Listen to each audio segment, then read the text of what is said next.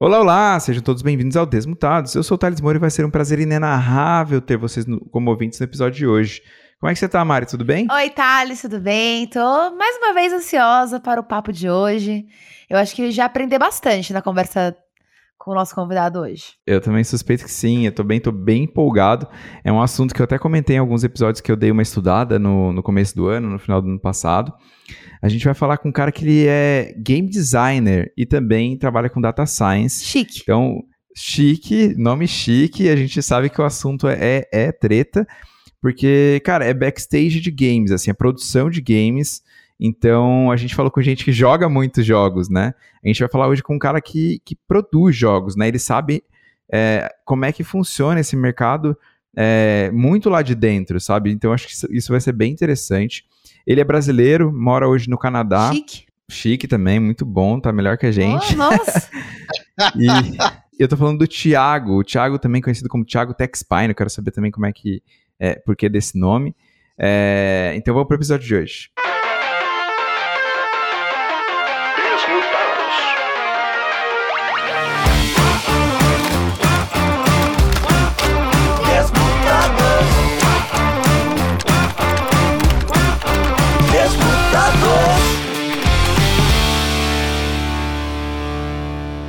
Fala, Thiago, tudo bom? Bem-vindo, cara. Obrigado por ter aceitado o convite, meu. Ah, é, que isso, cara. Prazer é meu. Eu tenho ouvido aí seu podcast é, faz, faz um tempo já e, e, é um super prazer estar aqui. Thiago é desmutader. é, pode dizer que sim. Thiago, tava né, te apresentando aqui. É, e eu acho que muita gente não vai, né, infelizmente, saber como é que é, o que é um game designer, o que é trabalhar com data science. É, eu falei também que eu estava pesquisando um pouco sobre esse assunto, porque é muito legal a gente conhecer né, de lançamento de jogos, fica esperando os lançamentos, e muitas vezes a gente não sabe de todo o trabalho que está por trás, da equipe, quanto tempo leva e tudo mais. E eu sei que, né, seu, dentre as coisas do seu trabalho, eu sei que você tem contato com, com a produção, né, com a etapa de produzir um jogo, né. Como é que funciona seu trabalho, né? Enfim, conta um pouquinho de você aí pra gente. Tá, é... Nossa, velho, posso falar tanta coisa aqui. Começa do começo, que eu acho que facilita.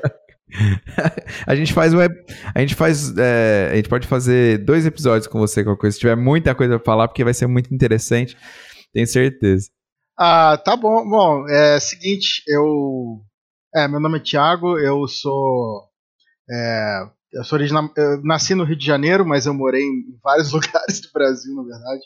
É, nunca tive nenhum é, enraizamento assim, em nenhum lugar, porque eu morei é, Rio de Janeiro, Salvador, São Paulo, é, e aí no Espírito Santo a maior parte dos anos, e também Campinas.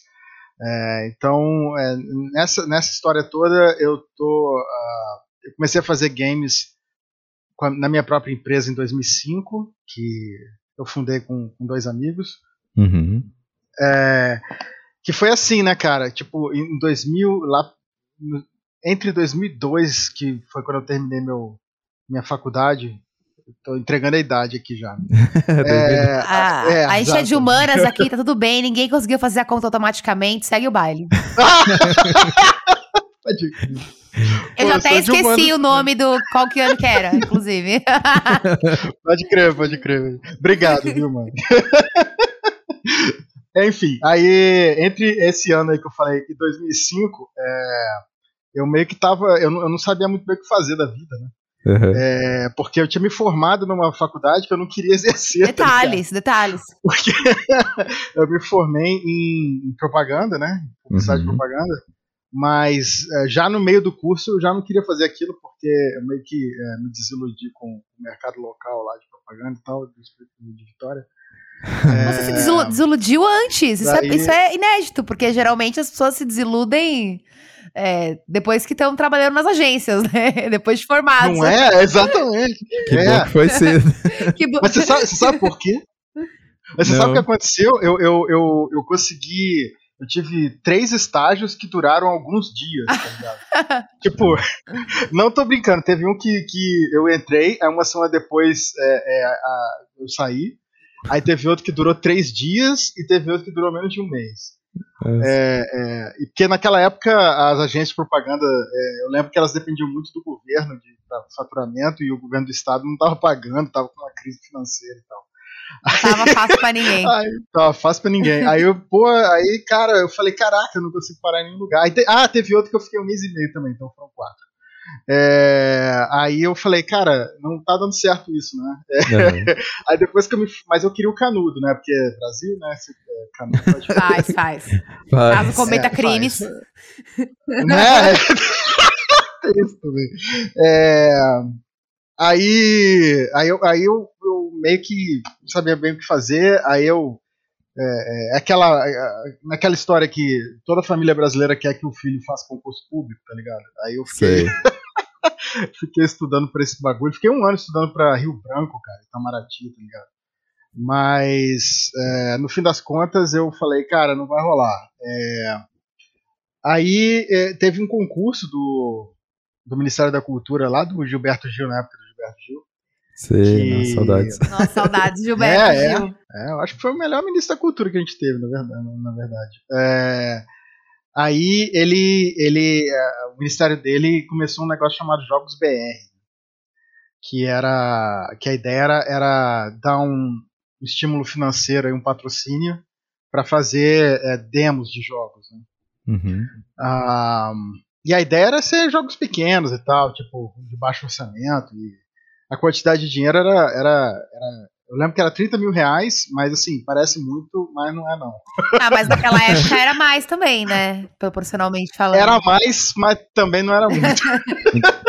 a, a ideia é que com esses 30 mil você, um produtor independente, pudesse pegar isso de, de orçamento e investir num design, é, equipamento, fazer, etc. Fazer, produzir. é. fazer acontecer mas tudo. A, é, mas o principal, o principal custo de desenvolvimento de jogos em qualquer lugar do mundo é, é salário. É salário? Eu achei que é. você, você ia falar hardware. Não, hardware é barato, pô.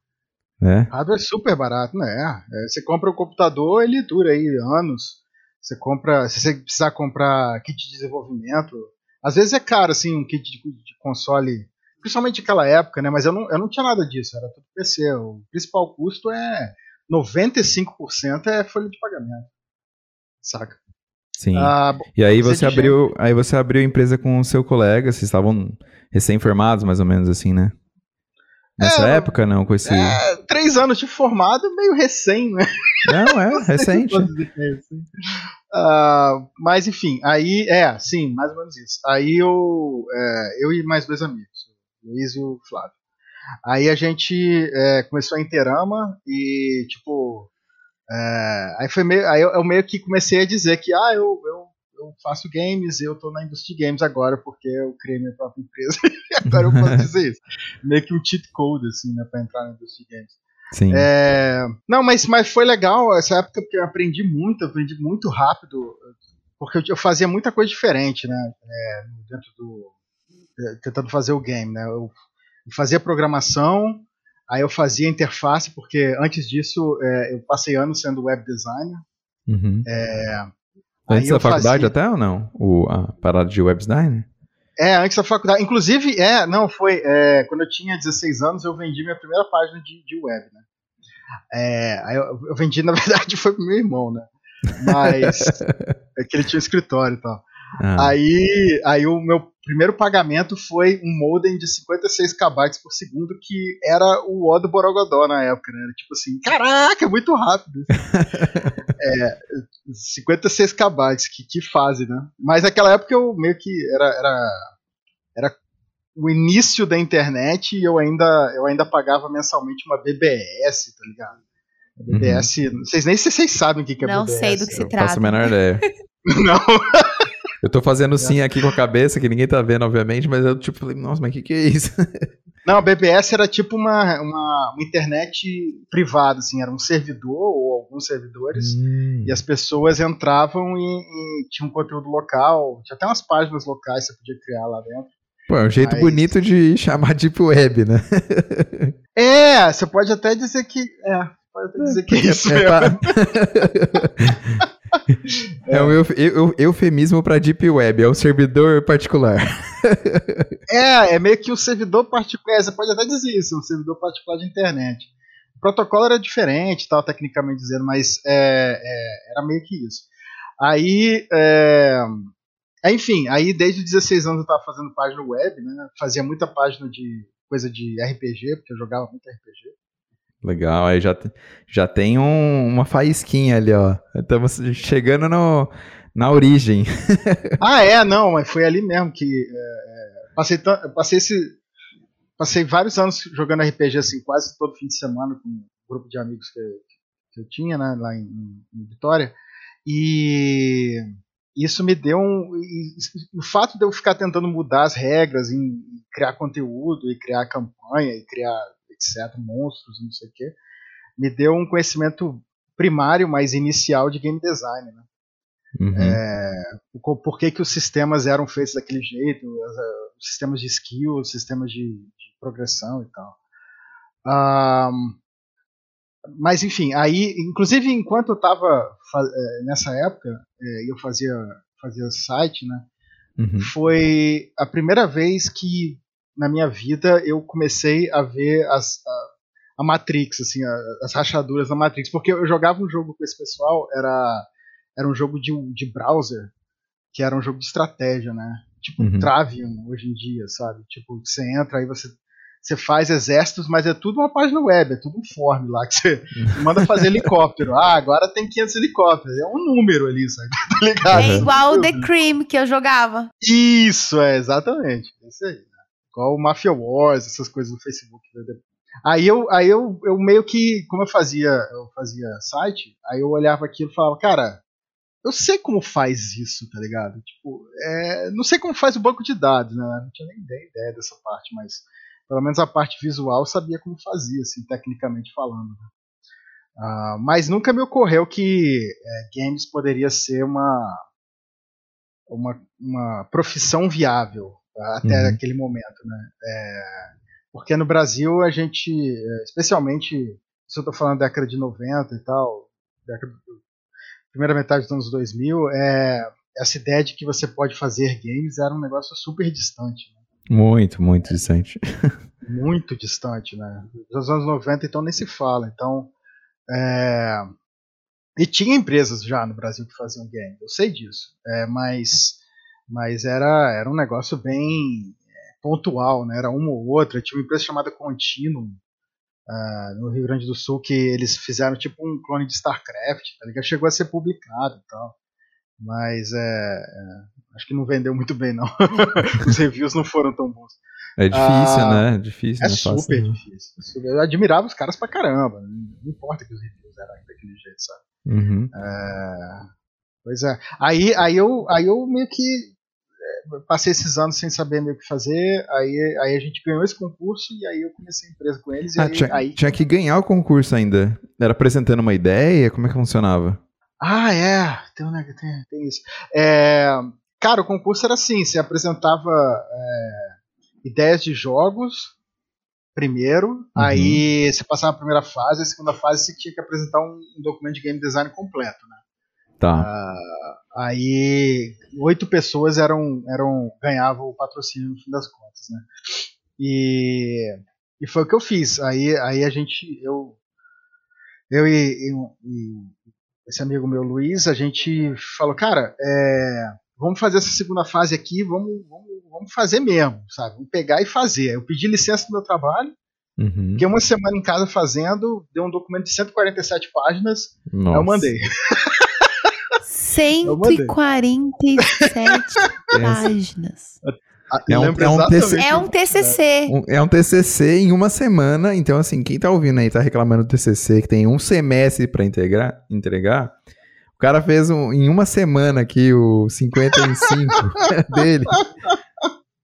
Pra foi, poder ganhar o concurso. Mas vocês tinham, tipo, você falou que depois tinha que apresentar. Esse, nesse documento vocês já tinham que estar com oito pessoas, com, com o plano é, desenvolvido, vocês precisavam de mais gente para poder pensar isso, não? Então, não. É, porque a, a, o requerimento era mandar o documento e mandar a equipe, né? Ah, tá. Que ia fazer. Aí a equipe era eu e esse amigo meu. Mas a gente não tinha portfólio, não tinha nada assim impressionante para mostrar, né? Uhum. É, que eu ia falar, ah, eu faço website, tipo, duh, sabe? não, era nada assim. Aí a gente colocou o irmão do, desse amigo meu, que ele tinha um mestrado, tá ligado? Uhum. Ele tinha um, ele, na verdade, ele tava fazendo doutorando e, e, sacava Java pra cacete. A gente botou ele lá só pra, pra compor equipe. Uma carteirada. Pra... É, deu uma carteirada. é, foi... Não sei se isso fez diferença, mas sei que deu certo. Olha, eu costumo achar que tudo faz diferença nesses, nessas coisas, que às vezes é no detalhe, né, cara? Porque é. o Brasil inteiro concorrendo, né? É, exato. Aí a gente conseguiu, a gente foi contemplado com um dos patrocínios, 30 mil pau. E aí que começa. Aí a gente pegou para fazer mesmo, vai, então vamos fazer, né? Aí eu, eu, eu larguei meu emprego, aí, aí eu, eu, eu fui de ganhar, na época eram uns 1.500 reais por mês, para ganhar zero. eu não tirei nenhum dinheiro disso, era tudo para pagar estagiário e a gente tinha um empregado. Uhum. Na verdade, depois, depois contratou mais. Né? É, a gente tinha um, a gente primeiro contratou um programador e aí foi contratando outras pessoas, artistas. Né? Que legal, é, meu. E é. vocês chegaram a lançar jo o, o, jogo que vocês tinham desenhado inicialmente ou foi mudando um pouco o escopo? Como é que ficou? Velho, vou te dizer, o escopo, cara, foi uma, foi uma cabacice completa. Porque o que, que, que, que era a ideia? Né? A ideia era fazer um jogo de que é, você trabalhava numa empresa, só que aconteciam as coisas absurdas, assim, sabe? Tipo, tipo Gilbert, tá ligado? Aquele, aquele quadrinho. Sim! É, é então. Gilbert era, era uma inspiração, é, é. Aí a ideia era fazer, era fazer essas piadas e tal. E aí a gente se inspirou muito no The Sims, tá ligado? Sei. Uhum. Só que o problema do, de, de se inspirar no The Sims. É que eles tinham muita verba. É que o jogo. Exatamente. É que eles tinham milhões de dólares e eu tinha 30 mil reais. Mais detalhe, né? É, quem não tem cão, caça com gato. brasileiro dando um jeitinho fazendo os Sims com 30 mil reais. Não é? Aí eu, pô, a gente conseguiu fazer tipo uma fase, assim, sabe? Você fazia alguns trabalhos uhum. e terminava, assim, é, tipo um demo de 5 minutos, assim, sabe? É, chamava Incorporated o, o demo. É, Aí, beleza, fizemos, cara. Aí tinha, tinha, os personagens 3D e tal, mas assim, super budget, né? Uhum. Super, super low cost. Inclusive o, o a cara dos, do, da, da, do, do modelo masculino, a gente tinha um modelo masculino e um modelo feminino. Aí o, a, a, cara da textura do modelo masculino era um dos nossos programadores lá. a gente tirou as fotos dele. Cara, é programa e é modelo nas horas vagas. É. Pro, pro próprio jogo que ele mesmo desenha. Foi, foi é igual o é. TCC. Você é tudo no seu TCC. É. Exatamente. Muito é, bom. Foi tudo, tudo raiz. Né? Maravilhoso. Né? Eu amo demais, sério. Nossa, eu tô vendo uma foto aqui do Incorporated bem legal. Lembra um pouco desse. Ah, você achou aí? Aham, uhum, tem aqui. Maneiro, eu nem sabia que tava pra achar ainda. Depois eu vou. Eu, eu, ponho a foto no. Eu falo, eu falo que eu vou pôr as fotos no nosso Instagram, depois eu esqueço, mas eu vou pôr a foto do Incorporated, primeiro game que, que o Thiago desenvolveu. É, nem, nem considero um game completo, pelo amor de Deus. Uma demo, né? É. aí. Aí eu aprendi uma lição, né? Eu aprendi, cara, eu preciso fazer o escopo do meu jogo no meu orçamento. Não dá pra ficar viajando. Uhum. É, e no tempo também que eu tenho. Né? É, e, inclusive esse demo a gente fez em oito meses, então foi uma correria loucura, assim, porque eu não sabia zero. Eu entrei sabendo zero de como fazer game, sabe? Uhum. É, bom, quase zero, porque na verdade meu TCC foi, foi Adver Games e eu sabia programar um pouquinho só, mas é, não nesse nível. Uhum. E, tipo, ter aprendido design e ter aprendido a programar foi coisa que você aprendeu na adolescência, assim, e nem tinha pretensão de, de trabalhar com isso a princípio, né? Foi. É, é o meu contato com design de uma maneira geral, que hoje em dia se chama UX, né, que é User Experience. Né? Isso. É, na época, na época é, lá para os meados de, do ano 2000, 99, anos 2000, estava é, rolando muita euforia em relação às dot-coms. Não sei se vocês já ouviram falar isso. É, que era uma primeira leva de empresas de internet e a bolsa de valores estava ficando louca, que todo mundo estava botando dinheiro nisso loucamente. Uhum. Assim, né? é, então isso meio que abriu espaço para qualquer um que soubesse desenvolver site e tal. E tinha livros sobre é, usabilidade, é, que eram muito, muito populares com web designers. Né? E eu comprei esses livros e tal. Tinha um cara chamado Jacob Wilson. Aí tinha outros caras também, tinha um cara brasileiro. Uh, e foi meu primeiro contato com assim, com é, a parte técnica de como fazer UX, como fazer uma coisa que é usável, como sabe, uhum. é, tecnicamente assim, viável do ponto de vista da banda do, do usuário. Na época, é, são, eram, tô falando de conexões de 100 KB, 200 KB por segundo, sabe? Sim. É, é, é bem Só baixo, uma comparação, né? hoje em dia, qual que é a conexão que a gente usa, gente? Olha a minha pergunta.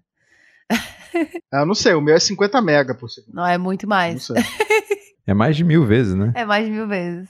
É, mais, é. De, mais de mil vezes mais rápido. Na verdade, na verdade é mais que eu, eu tava baixando o negócio de Xbox aqui, tava chegou a 300 mega por segundo. É, não, é, são ordens de magnitude maior. É. Vocês ah, lembram? A gente, a gente, tinha paciência para esperar um site carregar. Era tipo é. normal. É, cara. Era normal. É. Era, era normal. Hoje em dia, se não, se, se não foi no piscar de olhos, você já tá puto é. já.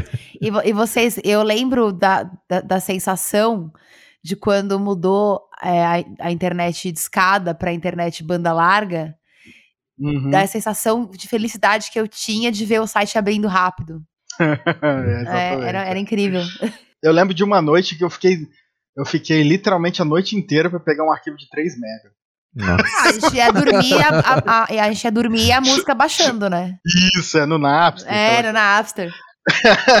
é. Nossa, e, e, pra, e pra fazer upload desse esse jogo era, era. Você lançou em cópias? Como é que foi?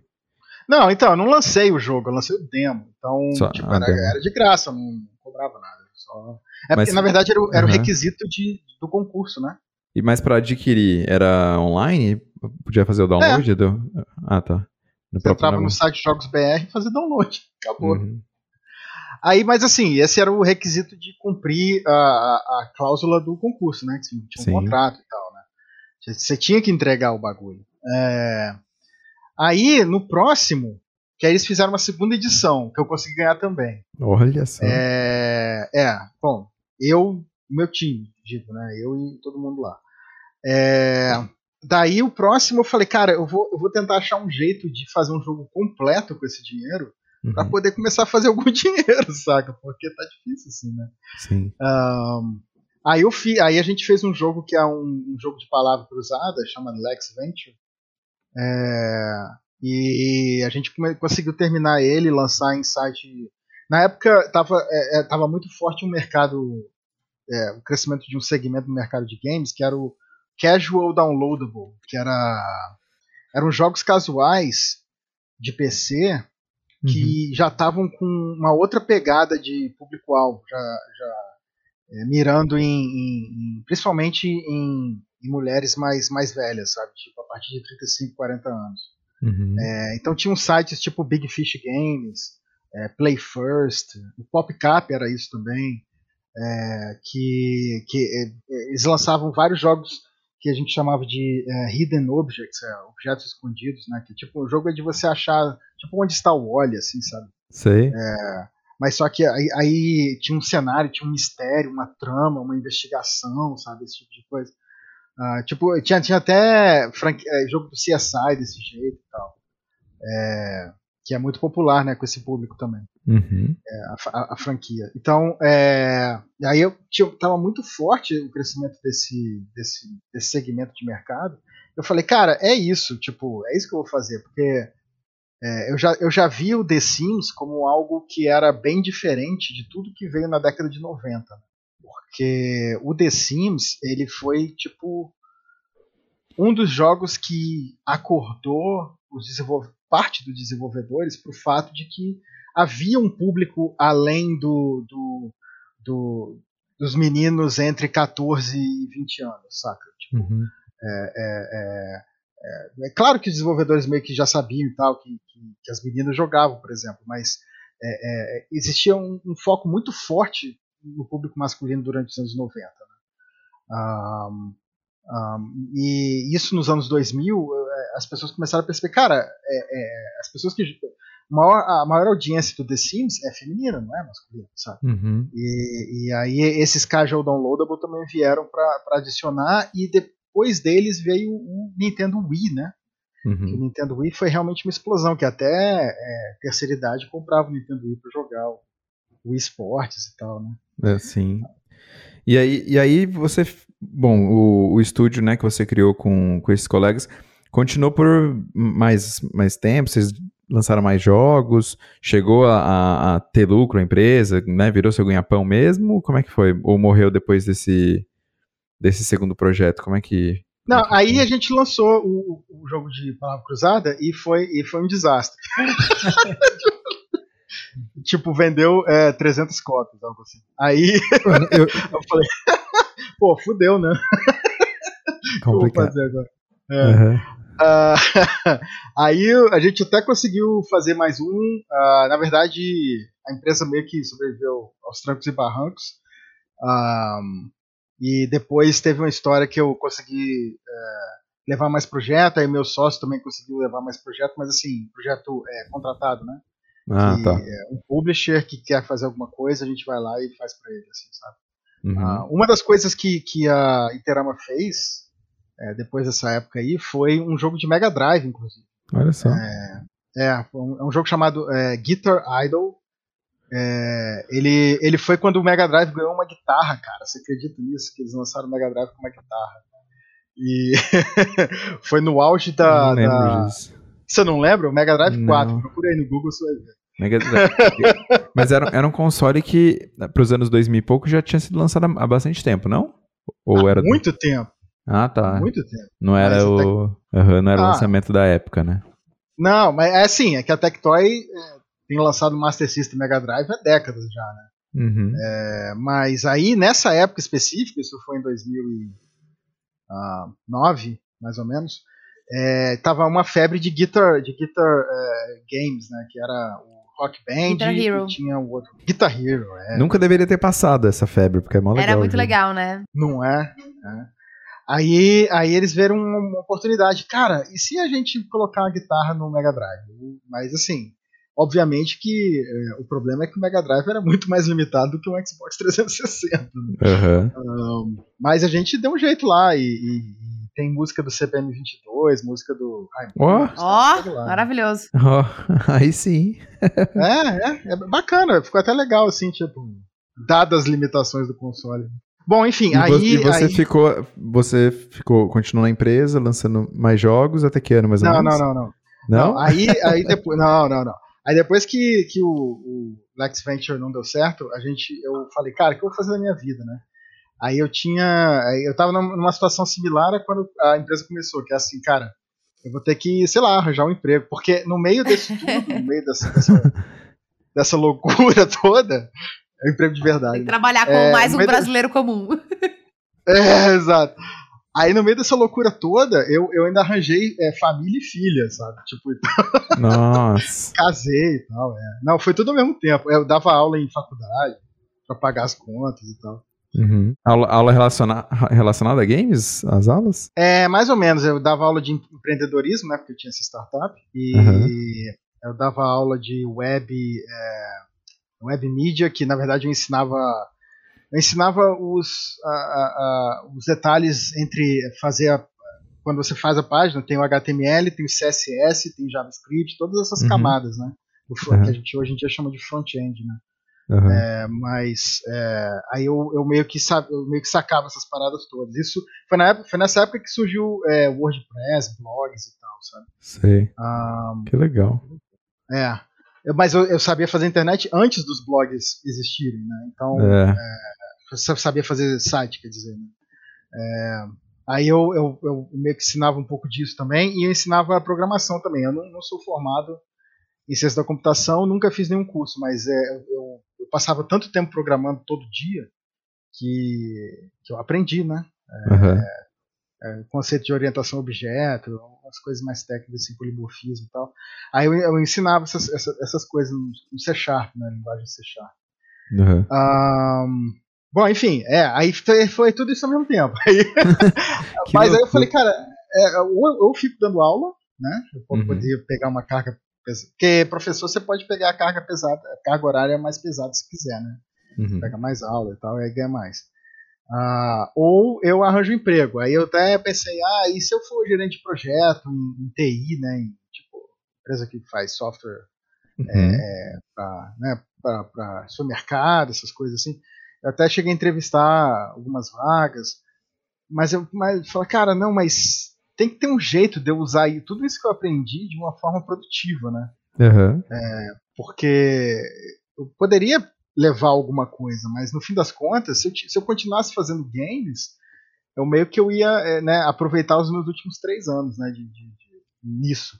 Aí eu falei, aí, aí veio uma oportunidade que foi muito louco. É, aí, o, o, o, tinha uma empresa chamada Tectoy Digital, que era adjacente à Tectoy, é, que era responsável por fazer game de celular. Tá. Né? Agora, game de celular, eu tô falando de celular Motorola, é, Razer, Motorola, sabe, aqueles, aqueles celular antigo Nokia. Uhum. Jogo da cobrinha, é... saudades. Isso, é, um, um, nível além do jogo da cobrinha, mas, mas é, é, é, por aí. Aí, nessa época, assim, tinha esses games na, na loja das operadoras, Vivo, Claro tal, que você comprava os games lá, saca? Uhum. É, é, Custava uma fortuna, né, na época também, né? Você é. recebia SMS adoidado para comprar esses jogos, eu lembro bem. Isso, é. Envie jogo para 3341 é. e baixe o jogo. É. E custava bilhões. Não, depois eles começaram isso. assim: se você não digitar não três vezes, você vai baixar e vai comprar isso aí e vai sair na fatura sim, senhor. é, então tinha essas lojas e, e a Tectoy Digital tava. É, a Tectoy tinha esse braço de, de publicar esses jogos junto com essas operadoras e, e inclusive é, é, portava Sonic para os jogos e tal, sabe? Uhum. Para os celulares. É, e aí, aí o, o líder da empresa me contatou no MSN, né? na época só. que as pessoas usavam o MSN, e falou assim: ou, oh, e você não quer vir trabalhar aqui não e tal, porque, é, olha só, né, a coincidência. Ele foi um dos jurados do meu projeto original de 147 páginas. Que da hora! Tá ligado? Olha o mundo dando voltas o mundo aí. mundo dá voltas. Foi. É. Foi. Então, por três anos, esse cara ficou prestando atenção no que eu tava fazendo e eu nem sabia. Uhum. tá ligado? É o André Penha. É...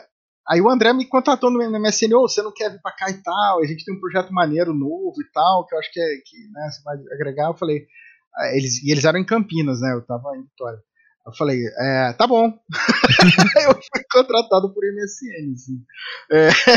Que demais. É, não, foi bem legal. Aí eu me mudei com esposa grávida e tudo mais. Foi pra Campinas. É, é, Mas e, e, a empresa, e a empresa que você tinha aberto com seus amigos ficou para trás? Vocês fecharam ou deu, é, eles deram sequência? Então, eles continuaram dando sequência, mas o que aconteceu foi que é, eu não saí completamente da empresa. Eu meio que ainda tentava ah, levar business. Foi aí que eu, que eu, levei o jogo de Mega Drive para a empresa, porque depois que eu cheguei lá, a Tectoy Digital não tinha banda para fazer esse jogo do Mega Drive, sabe? É, Entendi. Então precisava de outra, de outra empresa para qual parceira, né, para fazer, para desenvolver. Então foi, é, foi, foi assim, foi mais ou menos assim.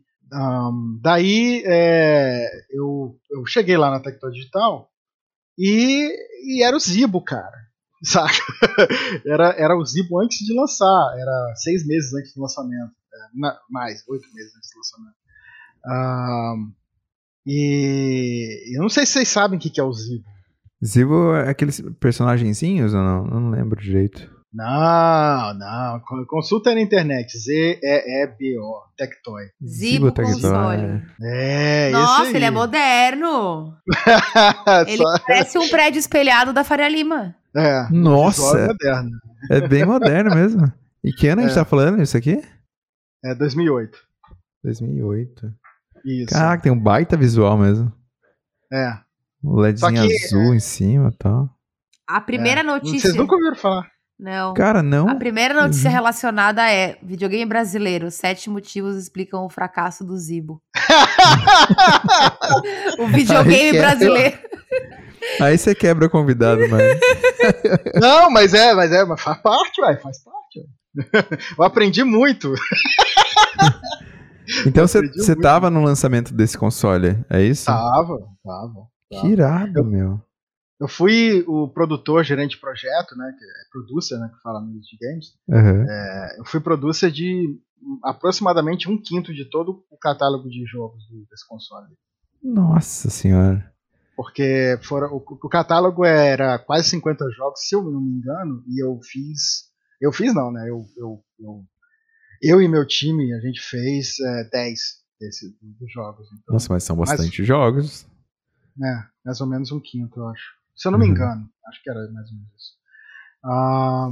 Mas enfim, é, não, aí eu passei três anos é, ajudando, é, tentando levantar essa bola aí, mas é, Obviamente que é, é, havia outros problemas, né? Inclusive tem um documentário do uh, The Enemy, é, do, do Omelete, né?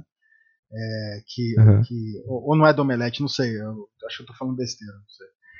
É, que eles tem esse documentário do The Enemy, ele entrevista, eles entrevistam o André Penha, entrevistam o CEO da Tectoy e tudo mais para é, pra, pra, saber, né, o que, que deu errado e tal. E, e, é bem explicativo, inclusive, recomendo. Assim. Gente, inclusive, só o parênteses, achei uma outra matéria aqui de 2009 que, que fala sobre a briga da Zibo versus é, o PS2.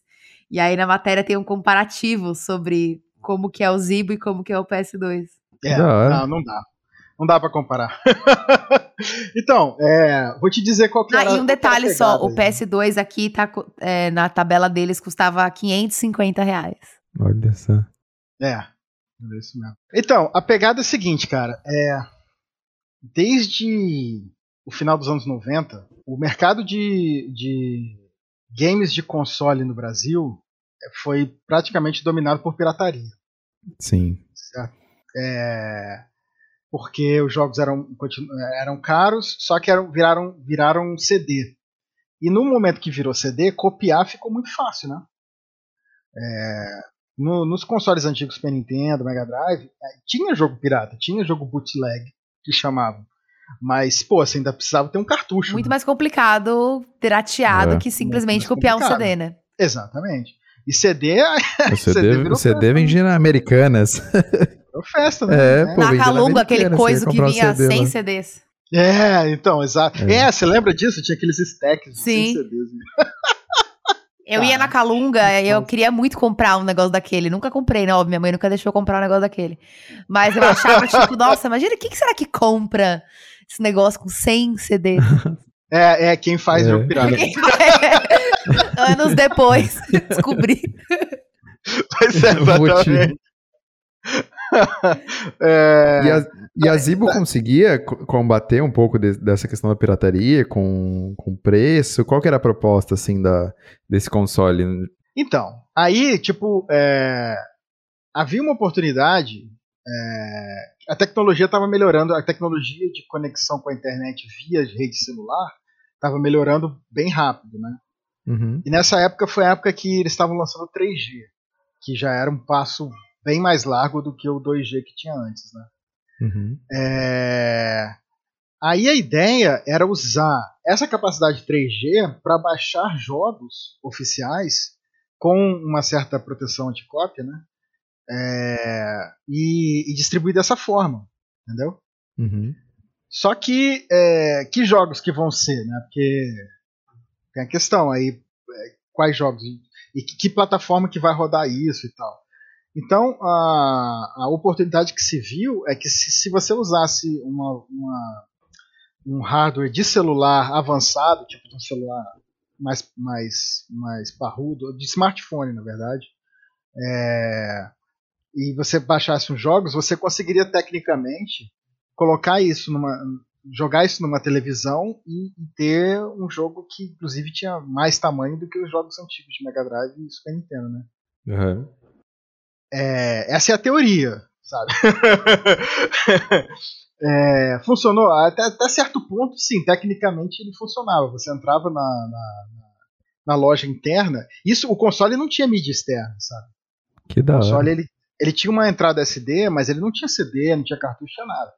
Então você uhum. entrava num, na loja interna, tipo o que é hoje no Xbox, e comprava o jogo dali. Que então, da hora. É de certa forma, e tipo, você não precisava ter uma, uma conexão física com a internet porque ele usava 3G, né? Uhum. Pô, é bem, é... Pioneiro, é bem pioneiro, sim, isso aí. Bem, bem pioneiro. Então a, a, a, proposta era: você comprava um console na loja, chegava em casa, ligava e você já estava conectado. Não precisava de mais nada. Uhum. Não precisava uhum. de modem, provedor, nada. Sabe? Uhum. E aí, nessa época, você trabalhava como é, produzindo o jogo também, com equipe, com, é, conduzindo isso. essa equipe, é isso? É, gerente de projeto, producer, né? Gerente uhum. de projeto. Mas aí teve, teve esse problema, né? tipo, essa era a teoria, e, e, a teoria era, era até interessante e tal. É, eu, eu gostava, eu, eu era empolgado com o projeto, mas é, teve problemas práticos, assim, do tipo, uh, uh, se você está transferindo a coisa pela rede celular, o jogo não pode ser muito grande. Uhum, verdade, sim. Então, Final Fantasy VII seria um jogo completamente impossível, porque são 700 megabytes. É, no 3G, naquela época. No 3G. No 3G. Uhum. Então você precisava se restringir a tipo, no máximo 50, 70, talvez, sabe? É, então a maioria dos jogos do Zibo eles são abaixo de 50 mega, né? Ah, só que isso restringe o que, que você pode fazer no jogo, obviamente. Né? É, não pode ter introdução, cinemática e tal. aí, você, aí você começa a pensar, cara, isso tava, com, com, com é, é, isso tava competindo com o PlayStation 2 é, abastecido por jogo pirata 10 reais do camelô, tá ligado? Sim. De repente, não, de repente não fosse isso, é, talvez tivesse, é. fossem mercados distintos, né? De públicos alvos distintos também. É, então, aí é, foi isso que o negócio evoluiu para tentar fazer exatamente isso que você falou, tipo, de, de é, é, vender para outras pessoas que não aquelas que estavam comprando o PlayStation 2. Né? Uhum. Um, porque logo, assim, logo no começo, logo no primeiro ano, ficou bem claro que não tinha como competir, porque o hardware também era limitado, a gente não conseguia rodar os mesmos tipos de jogos, sabe? Sim. Um, por exemplo, é, a gente portou um jogo chamado Need for Speed Carbon, que era que era um dos muitos Need for Speed, né? Ah, eu lembro, eu joguei o Carbon. É. Era legal. A gente portou ele do PSP. Lembra do PSP? Sim. Sei, lembro. Só que o nosso hardware era pior que o do PSP. Em, em vários aspectos. Então foi super difícil portar esse jogo pro Zibo, sabe? Uhum. É, então, então foi, foi, foi uma peleja. Foi uma peleja. Eu trabalhava, eu trabalhava igual um condenado isso aí. Mas imagina que você tenha, putz, agregado muito aprendizado. Só essa bagagem de. Meu, você falou da, da sua empresa primeiro. Bateu cabeça pra caramba.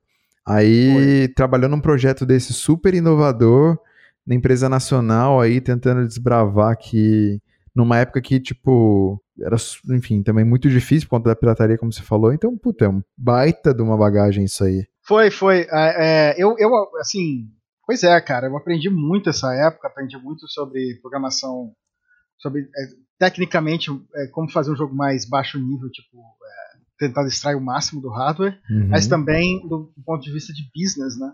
É, porque, porque... tem é o que você falou, tem uma parte de, putz, você não vende pro, por conta do competidor ou algum fator externo, você tem que adaptar Isso. a parada, né? O recurso é, é o recurso é sempre limitado, né? É, exatamente, tem... exatamente. E o Zibo ele estava meio que é, uma geração antes da, das coisas que realmente explodiram. Que foi o quê? É, o hardware dele era uma geração antes do uh, Snapdragon da Qualcomm, que foi um salto exponencial na, na, na de poder de processamento para um smartphone. Uhum. É, o, a rede, uh, o sistema operacional dele era o Brew, era uma geração antes do Android. Tá. O Android explodiu logo depois disso. Também é, revolucionando, né? Exato, é. E o sistema de negócio dele era uma gera, foi uma geração antes do free to play. Uhum. Saca? Então, tipo. E nessa época você já estava convencido de que dava para trabalhar com games ou você ainda estava tipo, dando aula, hum, pensando que de repente podia dar errado? Ou você já estava, meu, isso aqui é isso, eu já tô aqui há alguns anos, é para cá que eu vou, assim. Como é que tava nessa época, você lembra? Ah, é, não, não dava aula não, eu tava completamente 100% na parada. Aham, uhum. ah, que legal. É, é. E que era difícil, que eu tinha duas crianças pequenas em casa também. e, é, foi, foi, foi outra peleja isso. Mas, é, mas enfim, mas, é, tipo, eu, eu, eu já achava que dava para viver disso. O que eu não sabia era se dava para continuar no Brasil. Ah, aí que vem um plot twist que queremos saber, inclusive. Tá ligado? Adoramos, uhum. Aí eu... É... Por quê? É, eu sempre tive essa ideia de, é, de sair do Brasil, na verdade, né? Uhum. É, desde que eu era criança. É, eu lembro até, eu, eu, eu acho, eu, eu, pensei muito sobre isso no, no, no decorrer dos anos. Acho até que eu sei o momento onde essa ideia começou a entrar na minha cabeça. Qual que foi? Que foi em 1990, eu tinha 10 anos de idade. Aí o Collor confiscou as poupanças. Sim. Da... Não sei se vocês sabem dessa história. É, foi um ano antes de eu nascer, mas eu ouvi boatos. então. E o meu pai tinha poupança e ele ficou tão puto. Ah, puto. E com razão, né? E com razão. E ele xingava, cara, ele falava tão mal do país naquela época que meio. Acho Parece que hoje em dia. Cabeça, é. É. Qualquer semelhança, assim, nem. Você vê que a história se repete. É, exatamente, exatamente. Uma parada mais cíclica do que a gente gostaria. É, infelizmente. Passado é prólogo. Bom, enfim. É, aí eu, eu, é, eu, cresci com essa ideia. Cara, e se eu sair do país, né? Uhum. Aí, nesse momento, essa ideia ficou mais forte, porque eu trabalhava com uma coisa que eu não vinha, eu não via muito mais para onde ir no país. Né? Uhum. Porque eu tinha uma equipe, eu cheguei a ter uma equipe de. No pico era de 27 pessoas. Uma galera. É, uma galera. Depois é, ficou menor, mas é, era uma galera ali naquele escritório das Studios, né? É, eu pensava, cara, como é que eu vou ser producer no Brasil de uma galera assim? São, tem, tem pouquíssimos lugares que, que dá para ser producer. Né? Um, e aconteceu. Aí, eu, tipo, enquanto eu tava na Zibo, é, é, conforme o console não tava, não tava indo pra, muito bem, lá pros. Isso lá em 2010, mais ou menos. Eu comecei a pensar, cara, o que, que, eu vou fazer, né? Eu até pensei em, tipo, ah, e se eu virar gerente de projeto em TI de novo essa ideia? Né? é Só aqui em Campinas, né? Ah, tal. É, até cheguei a pensar nisso, entrevistar e tal, mas aí veio o plot twist que a Glue, que era a Glue Mobile, que é uma publisher de games mobile até hoje, né? Uhum. É, tinha um estúdio no Brasil. E me chamou, né? Isso, aí eu aí eu fui aí eu fui para Glue. Aí na Glue, cara, aí eu aprendi aprendi muito rápido de novo, assim, porque era é a primeira vez que eu estava trabalhando com uma empresa gringa. Uhum. E eles e aquela época era a transição para o free to play, sabe? Uhum. O free to play, nessa época, galera, caiu como uma bomba na indústria de games. Era aquele tá negócio que o povo discute se é até correto fazer, né? Se, se pode, porque mexeu com a Isso. economia, né? Acho que para quem não sabe, só para para explicar, os, a gente chegou a mencionar aqui anteriormente em outros episódios, mas o free to play são jogos gratuitos, né, que, a, que eles publicam que você não paga nada para jogar. Mas, obviamente, aí de repente tem uma loja, tem alguma coisa que você compra dentro do jogo que faz com que eles consigam depois ganhar dinheiro com isso. Mas, é, então, o que o Thiago está falando é desses jogos gratuitos, né? Isso. Ah, por que que aconteceu? 2008 teve uma crise é, financeira, né? Nos Estados Unidos. Verdade. Nossa, parece que foi ah, ontem, mas de 2008 já faz tempo. É. 2008. E a indústria de games, ela sentiu essa, essa a indústria de games mais de vender o joguinho em caixa e tal, né? Mais uhum. tradicional. É, sentiu isso no decorrer de 2009 e 2010, sabe? Uh, inclusive, entre 2009 e 2011, 2012, fechou vários estúdios, assim, THQ, é, gente que fazia jogos que eram AA, sabe? Uhum. Era AAA, era AA. É, então, fecharam vários estúdios nessa época, eu lembro e tal. É, é, daí é, é, as pessoas não tinham dinheiro para comprar tanto, tanto quanto tinham antes, né? Tinha, acumular, é. As famílias estavam acumulando muita dívida. Rolou, é, rolou um delay, né? Um, teve a crise que bateu o mercado financeiro, uns anos depois foi tendo rebote em, outras, foi, em outros é. mercados, demitindo gente, aquela coisa doida, né? Isso, é. E no, no caso da indústria de games, é exatamente isso, é demitindo e, e, a, e a dívida das famílias, né? Do cartão uhum. de crédito foi aumentando. Aí, é, e quando a sua dívida está muito forte, você, você corta o quê? Os supérfluos. Entretenimento, é né? Geralmente, primeira coisa. Exatamente.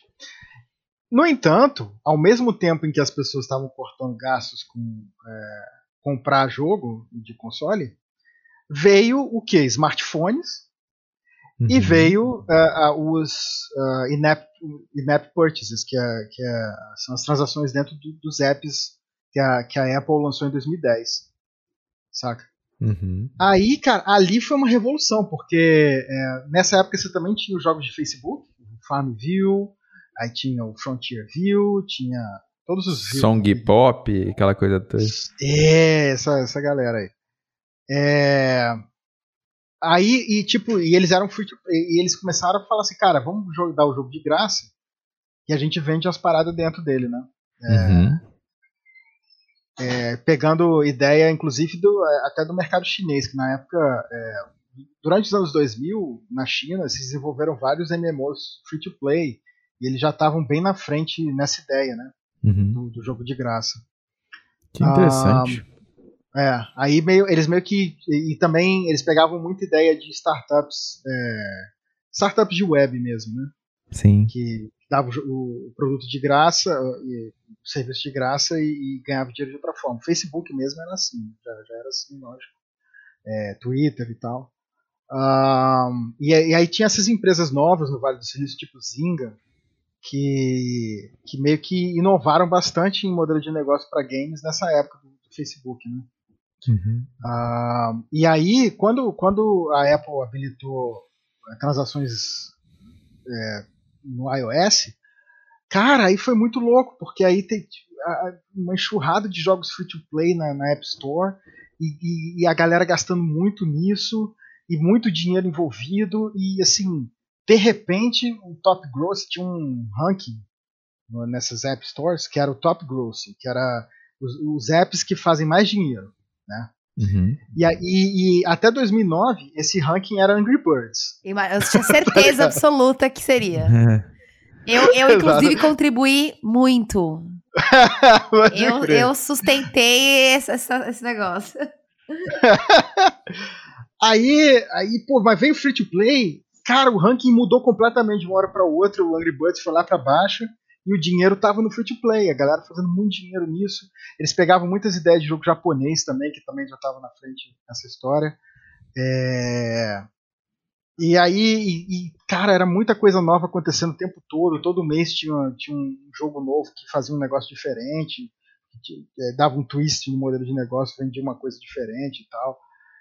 E nessa época eu, eu, eu de producer na Glue e a gente fez um jogo chamado Blood and Glory, que era um jogo de luta uh, uh, pra, que a gente lançou junto do iPad 2. É.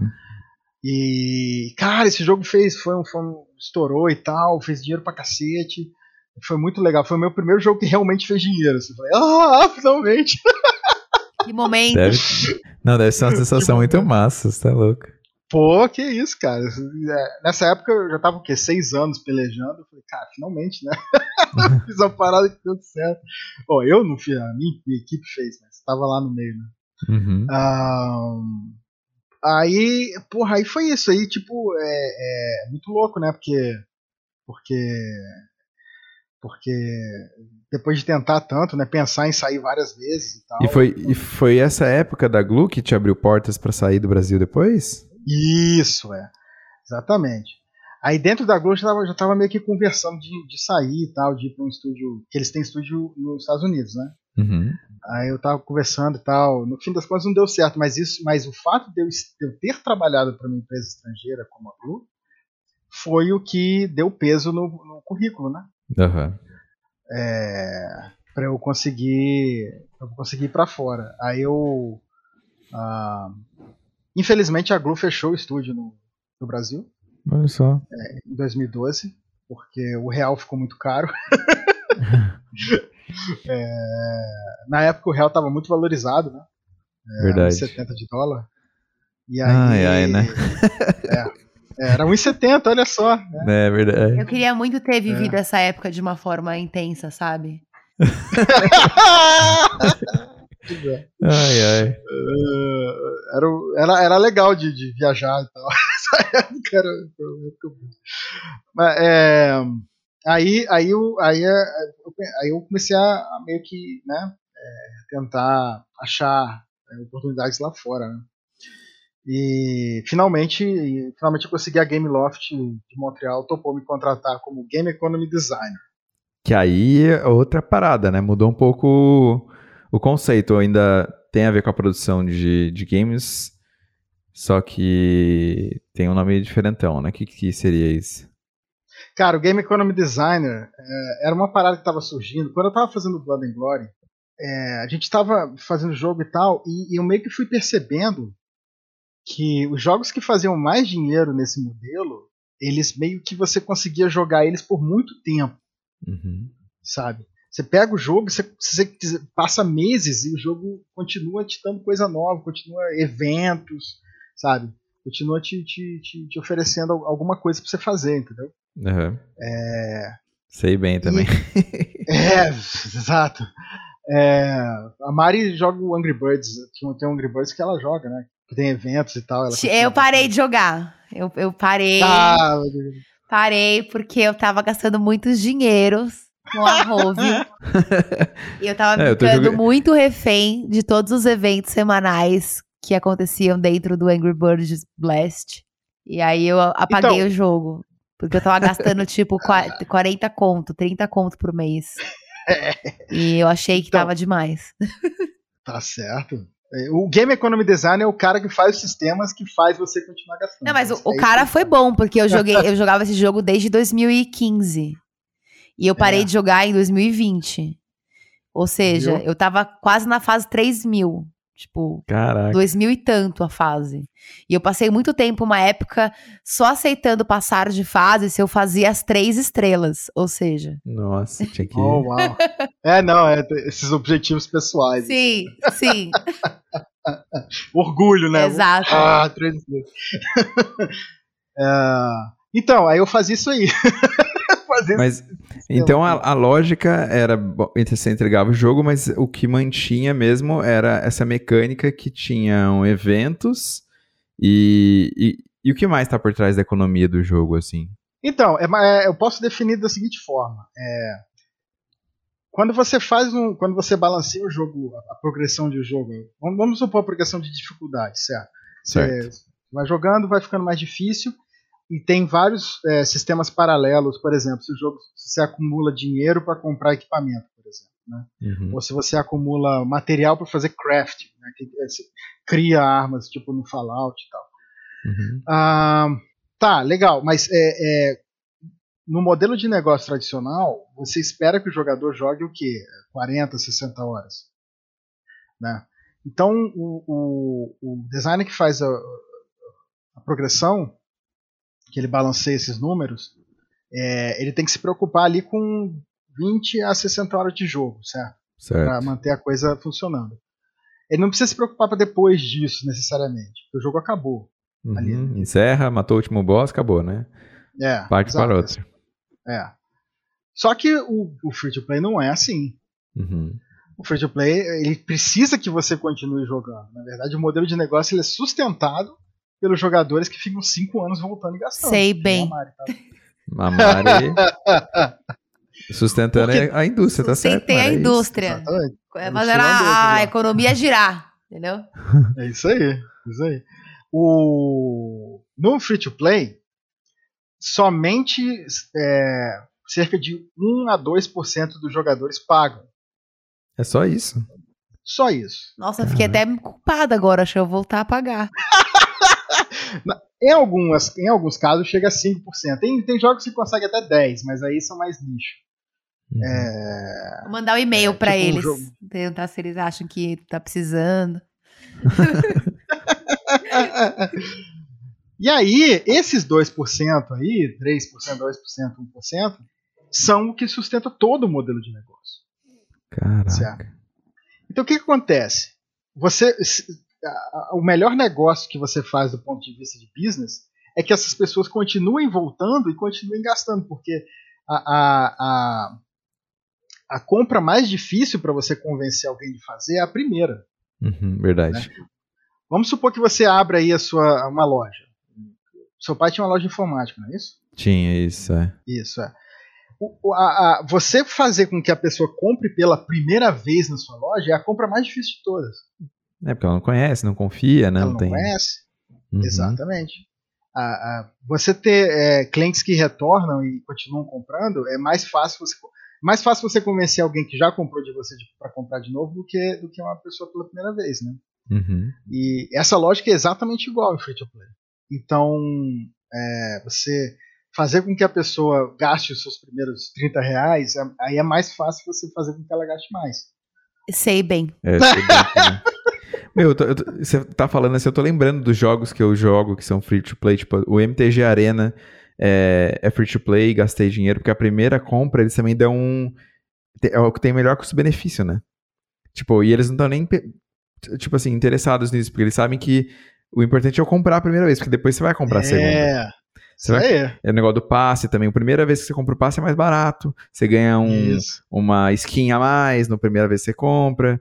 É, ou sei lá, ou você ganha um bônus, sei lá, das quantas. Tipo, sempre tem uma iscazinha a mais na primeira compra mesmo, né? Vem aqui provar um é. poder diferenciado no jogo. É, depois você é. compra a primeira é. vez, é. tchau, tchau pardal. Aí depois você que se vira, mas a primeira vez tem costuma ter um estímulo, faz todo sentido. É isso mesmo. É isso aí chama Starter Pack. Starter Pack? Tem, ah. É, tem várias apresentações na GDC sobre isso e tal. Que da hora, meu. É, pois é. É, já fiz vários desses também. bom. E aí você, é... bom, você aí já estava no, no, em Montreal, mudou com a família para lá para trabalhar na, na Game Loft como é, é Game Economy Designer, né? Isso. É. Uhum. E na verdade foi meu primeiro emprego como é, Game Designer, assim, como posição oficial, porque no Brasil o que acontece? É, pelo menos naquela época as empresas eram tão pequenas que você não conseguia pagar um game designer tá, tá. ligado? Você não, você não conseguia ter alguém na equipe full time que não estivesse implementando o jogo, que não fosse um artista, um programador, uhum. né? É, era, era uma posição nos idos de 2000 e, é, 2008, 2009, era uma posição que ainda era muito senior nas empresas. Se você tivesse um game designer, era um cara que era um e tipo ele ele ele também era meio que gerente de projeto, sabe? Tá, misturava funções ali então. É, e, isso, isso foi, foi, isso que aconteceu comigo. Assim, eu como producer, também eu, é, meio que fazia o documento de design e mandava ver. E aí os QAs me ajudavam. Os QAs, QAs é o pessoal que é os testadores, né? Ah, tá. É, aí eles me ajudavam, o, o, os artistas ajudavam, os programadores davam pitaco, todo mundo, né? Todo mundo, todo mundo junto ali. É, mas não tinham uma posição de game muita poucas empresas tinham um game designer assim dedicado full time né? Uhum. é, só para fazer game design só para pensar as mecânicas as, do jogo e tal. E lá fora isso já era comum ou foi só é, com o advento sim. do free to play? Não, não lá fora isso desde a década de 80 né? Ah tá é, na década de 80 ainda tinha muita gente que fazia o jogo, era tipo, era só um programador ou dois e fazia, tipo um Atari. Assim. Uhum. E para é. E se preparar para esse desafio assim, você meio que já adquiriu esse conhecimento sobre economia de jogos ao longo da carreira, quando você foi desenvolvendo, de quebrar cabeça e tudo mais? Ou já tinha conhecimento para ir buscar, não sei, em meio acadêmico? Como é que se como é que foi essa transição, assim? Além da, da questão da língua também, imagino que você já mexesse muito com inglês, né, na época, mas tem vários desafios envolvidos nessa mudança, né? Ah, foi, não, foi. O, o conhecimento do inglês, para começar no mais fácil, é porque, como eu estava trabalhando na Globo, eu estava praticando muito, né? Uhum. Porque os meus chefes eram, eram é, em São Francisco, né? Uhum. É, eu tinha um chefe, eu tinha um studio manager que era o Reginaldo, mas os chefes acima dele eram, eram todos lá, né? Ah, então você precisava, eu precisava falar inglês o tempo todo, basicamente. Eu precisava escrever em inglês a documentação, uhum. né? E, e assim, eu, quando eu era adolescente eu fazia curso de inglês no Brasil, mas curso de inglês no Brasil é aquela história, né? É, você faz, passa, mata a aula, é. vai na locadora em vez de no inglês, aquela coisa. Foi o que eu fazia. não sei se todo mundo faz isso, enfim. É, então não é, é uma coisa assim que você aprende na escola, mas você não pratica, tá ligado? É tipo uma coisa para passar. Total. Entende? Não é uma coisa que você usa o tempo todo, sabe? É, tipo aprender matriz. É, Análise combinatória, um negócio assim. Cara, nunca vou usar isso na minha vida. Bhaskara, não sei até pra. É. Bhaskara, é, a, a, a, ironia de, é, que eu, é que eu, eu, acabei usando Bhaskara e análise combinatória em game design depois. É mesmo? É Falei, pô, devia ter prestado atenção na aula. Ó, jo, jo, jovens, então, prestem atenção no Bhaskara aí, porque dá pra usar pra games, gente. Mais, é. mais pra frente aí. Foi, foi. Ah, enfim, aí é, eu nunca pratiquei assim, né? O que, que realmente me fez praticar foi ter entrado na indústria de games, né? Uhum. E quando eu estava na minha empresa, eu estava correndo atrás de publisher e de dinheiro, né? De tipo de, de contratos e tal, né? Uhum. Serviço para fazer. Foi aí que eu percebi que o meu sobrenome era impronunciável pelos gringos. Qual que é o tá seu sobrenome? Pinheiro Teixeira. Ah, isso explica o Tex Pine. É. Porque, Maravilhoso. Para pra pensar. Pinheiro Teixeira tem três ditongos, um X e um NH. tá ligado? É, tudo Pinheiro que gringo... Teixeira. Tipo isso. Não, eles não. É Pinheiro Teixeira. É assim que eles falam, sabe? Uhum. Aí eu falei, caralho, velho, eu vou ter um nome que é, eu tenho que me vender. Eu tenho que Verdade. vender a minha empresa. Eu preciso dar um jeito nisso, né? Que é, eu, eu, vou entregar um business card numa feira, numa GDC da vida, e o cara fala, ei, que nome. tipo, é aquela, aquela estranheza, é. sabe? Tipo, uhum. E eu ficava com medo dessas coisas, né? Tipo, de, de, de, de, cara passar a impressão de que é muito, é muito difícil me contratar, muito difícil me. me é, é, eu estou num, numa cultura muito diferente deles, né? Uhum. É, que é um problema até para fechar contrato isso, porque os caras ficam com medo de fechar com um país que eles não sabem nada, tipo Brasil, por exemplo. Verdade, é. Fora que a lei trabalhista tem um monte de coisa que dificulta, né? Tem, nossa senhora, demais. Mas é que eles simplesmente não conhecem. Então, falar, cara, eu preciso de um nome mais, mais friendly, mais, mais amigável, assim, que, que, né, que, que tenha um certo impacto, mas que é, me, me, ajude a pelo menos passar da, passar da porta, sabe? Entrar uhum. na porta. Tá Sim. É, passa, é, tipo, tipo, é, tô aqui, entrei aqui na primeira etapa, agora você me ouve, ouve o que eu tenho para dizer. É, e aí foi isso, foi aí que eu traduzi, meio que traduzi meu sobrenome, porque pra, funcionava melhor para esse tipo de contato, eu achei, né? É, Não, uma boa sacada. Comecei a usar, é, comecei e... a usar ele até hoje. Uhum. E hoje você ainda trabalha com Game Economy Design? O que, que mudou desde que você foi para o Canadá três anos atrás, é isso? Há três anos você já está no Canadá, né? É, é, isso? Não, sete. Sete anos já? Não, não, peraí.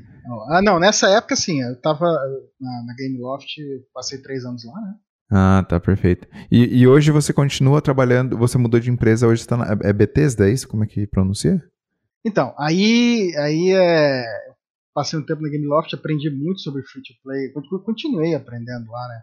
É um uhum. modelo de negócio que ele só evoluiu, né? É, é. é. Desde, desde 2010 a 2000, 2000 sei lá, 18, 19, é, é, teve muita, muita, muita mudança nesse modelo, né? Uhum. Um, e aí, eventualmente, aí o que aconteceu? Dentro da, da, da Gameloft, eu fazia o balanceamento desses jogos e, e depois que o jogo lançava, porque no jogo free to play é um jogo é um serviço, tá? Uhum. Ele não é um produto, ele é um serviço. Então você lança e você tem que continuar mantendo aquilo. Sim.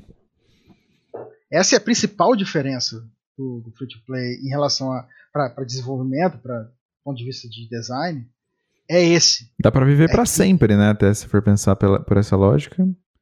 É, é. O, o, o designer de, de, de progressão do, do free to play, ele tem que pensar. Ele não, ele, não, ele não pode pensar em 40 horas de jogo, ele tem que pensar em mil horas de jogo.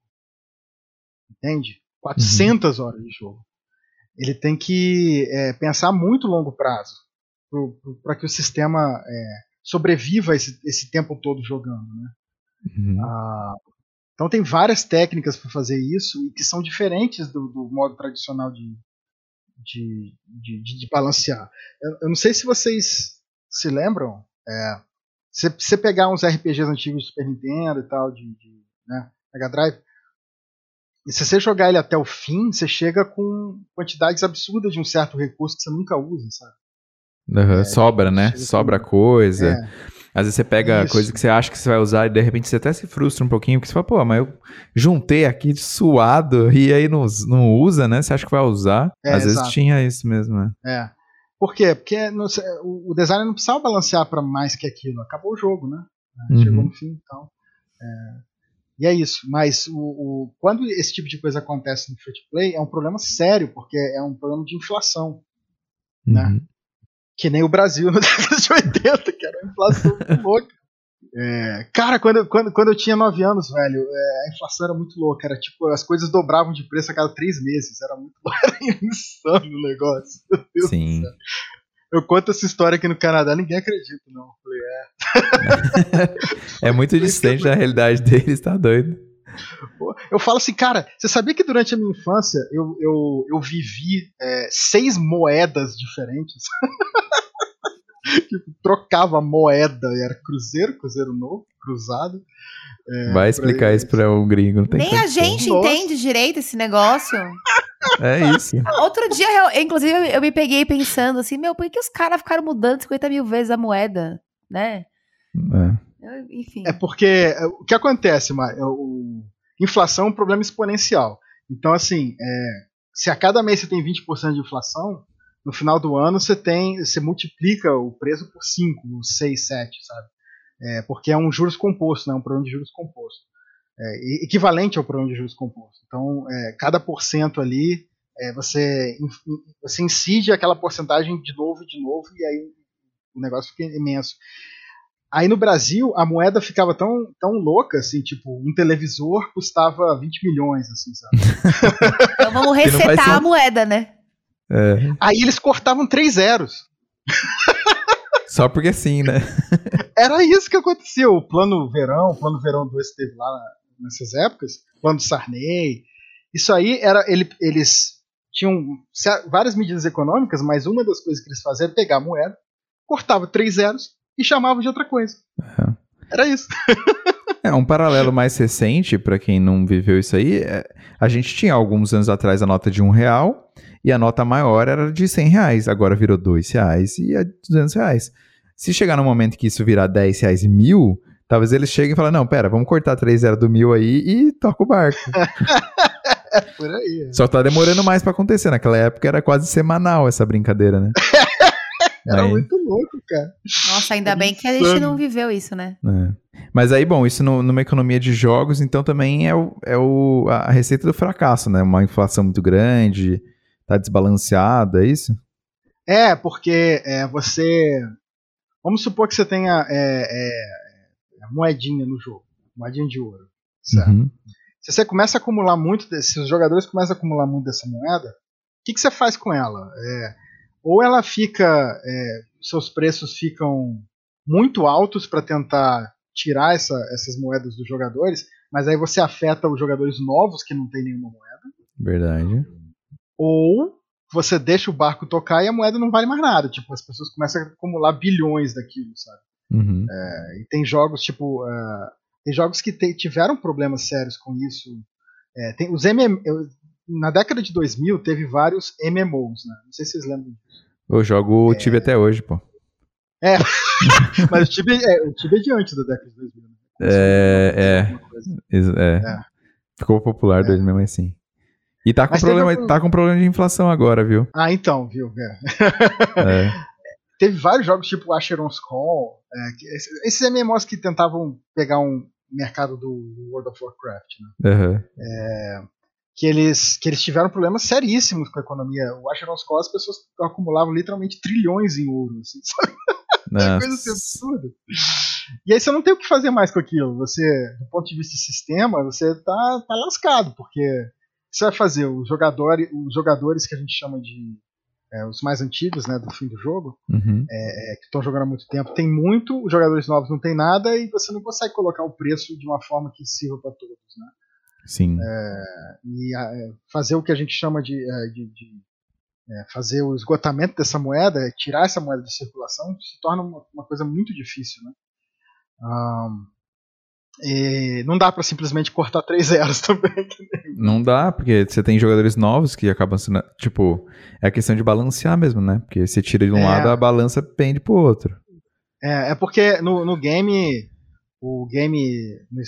No estado inicial do game, os primeiros, as primeiras fases, já foram balanceadas para ter uma certa quantidade de ouro. Então você não pode mudar aquilo. E aí o problema se torna que no decorrer de você jogando, no passar dos dias e, e semanas, o sistema não, não escala suficiente para reduzir, para tirar aquele ouro de circulação. Então você continua acumulando e gastando menos do que se acumula. E aí se torna um problema exponencial com o tempo. Uhum.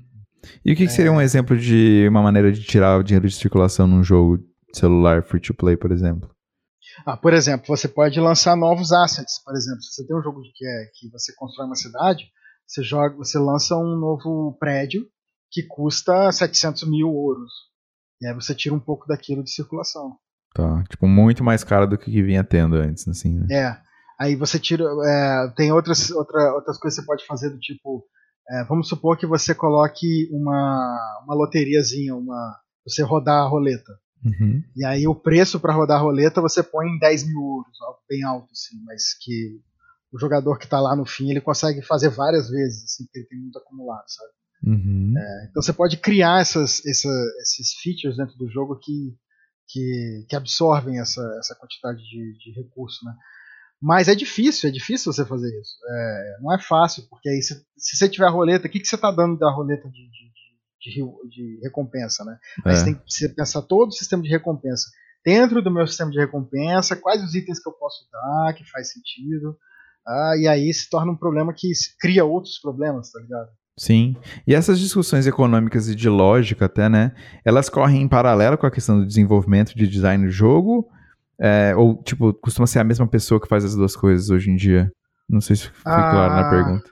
Não, é, não, sim. É, é, cara, é porque depende do, do, do, tamanho do jogo, né? Se você está numa empresa pequena.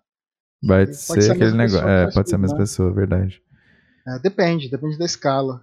Mas hoje em dia as empresas têm isso, né? Porque até. Aí que tá. Aí o que acontece hoje? É, esse, esse, essa, essas ideias dentro do free to play foram se desenvolvendo nos últimos 10 anos, ao ponto de que os jogos premium de hoje em dia adotam várias delas. Certo. Né? Uhum. Toda, toda a, o debate em torno de loot boxes, por exemplo, surgiu porque os, os jogos de console começaram a fazer loot boxes, sabe? Uhum. Porque loot box existe no mobile desde 2011. E ninguém falava nada. Falava, falava, até falava, né? Tinha, tinha uns artigos sobre criança gastando 40 mil dólares. Sempre aparece uhum. um. É, é vira mas são uma história. São super exceções. Aqui a mídia, obviamente, né? É. Faz é, parecer a é, regra. Faz, é, gera clique, né? Então aí é, um, é uma matéria que ganha atenção. Mas é, na prática são exceções. Mas mesmo assim, já existia isso, sabe? Tipo, já existia esse problema de tem gente que gasta demais. Tem, tem eu sei disso. Tipo, uhum. Todo mundo sabe. É, é, não precisa ser uma criança, sabe? Tipo, um adulto mesmo. É, mas aí quando isso começou a portar para os consoles, é, aí que a, o pessoal gamer mais, mais hardcore, mais, mais tradicional, né, é, é, começou a prestar atenção, sabe? E, e a mídia sempre foi, sempre prestou atenção muito mais nos jogos de console do que nos jogos mobile, nos jogos, nos jogos mobile. É, os jogos de console eles são muito mais impressionantes, né? Assassin's Creed e tal, é, é, o Star Wars e tal, assim, eles, eles geram essa. Pega pelo visual, né? É, essa tensão da mídia, tem uma história, tem cinemática, aquela coisa toda, né? É, então a atenção da mídia sempre foi muito forte focada nesses jogos, né? É, o Need for Speed, o Mass Effect e tudo uhum. mais.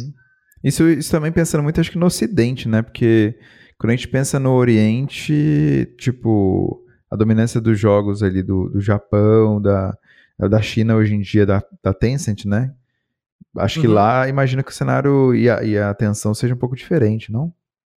Ah, o Japão e a China são bem diferentes entre si, tá? É, o Japão tem esse. É, tem é, é, o berço desse do modelo de consoles com, com fita ou, ou, com CD depois, né? Uhum. É, o berço da Sony, PlayStation e tal. E a China é completamente diferente. Na China, até 2000 e se não me engano, tá? 2016, 2017, era proibido o console. Caraca. Não podia, você não podia comprar console. Não. Fabricava lá, mas não podia comprar. tá ligado? Sim. É, então, o mercado chinês ele tem pouquíssima participação de console. Bem, bem marginal mesmo. Também tem uma, uma, participação menor em PC. Mas tem uma participação muito, muito grande de Não, dispositivos né? móveis. Uhum. Porque o chinês, é, dada a renda do país, né, dado a renda per capita do país, é, qual que é, qual que é o, o, a escolha do chinês médio? Assim, ó, eu compro um smartphone uhum. ou eu uhum. compro um computador. Né? O preço é, é, alto, né? Sim. É, e aí, obviamente, que o smartphone e o tablet ele é muito mais. É, é, tem mais funcionalidades, né? É, faz mais sentido, né? Uhum. Ah, e no Brasil até tem um pouco disso também, né? É, tem. E é, o sucesso dos jogos celular aqui também, bastante devido é. à questão econômica do país, né? Exatamente. É, então, na China tem uma tradição, também pelas mesmas razões, tem uma tradição de jogos de free to play. Eles gostam muito de MMOs lá, de uhum. massivo multiplayer, né? Só que os MMOs deles não são os mesmos MMOs que, que o Ocidente prefere, assim, sabe? Tem MMOs que só existem lá e tal. É, é um mercado bem diferente do Japão, eu acho, sabe? O Japão ele, tem, ele é muito forte, ele sempre foi muito forte em jogos mobile, é, que as pessoas têm dispositivos móveis e tal, mas elas Bastante, também têm né? console, né? É, porque surgiu lá muito, é, tá na cultura, né? É. As empresas é. terem surgido lá, então faz sentido. Exatamente. É, e muitos títulos também que são conhecidos mundialmente saíram de lá, né? É, sim, exato. É um berço, né? É, eu acho que é... o console, inclusive, ele é bem responsável pela exportação da cultura japonesa para o mundo. É que o Brasil também a gente acaba não tendo tanta é, noção, assim, porque a gente já é influenciado anyway por conta da, da questão dos japoneses no Brasil, né? A nossa a influência cultural já é muito forte, independente dos games, mas a minha sensação é que os, os jogos japoneses, tipo, e não tô falando só de Pokémon, não, tem muito jogo, tipo Tekken, jogo de luta, tem, enfim, é. vários jogos que influenciaram muito, né? É, não, é, sem dúvida, sem dúvida é uma fábrica de, de, de, de propriedade intelectual de ideias de game design e tal, né? Os hum. caras são pioneiros, mas é, mas é um mercado bem diferente da China, uhum. bem diferente, sabe? É, tem, tem similaridades, mas também é bem diferente. É, ao mesmo tempo, né? É meio, meio contraditório. Sim. Uh, mas é um, é, um, é, um, é um. O que eu estou querendo dizer é que a gente tem que pensar eles dois como dois países bem diferentes. As pessoas. Brasileiro tem essa tendência a botar tudo no mesmo saco, né? Que vem de lá. Mas, é, na verdade, o Japão é diferente da Coreia do Sul, que é diferente da China, sabe?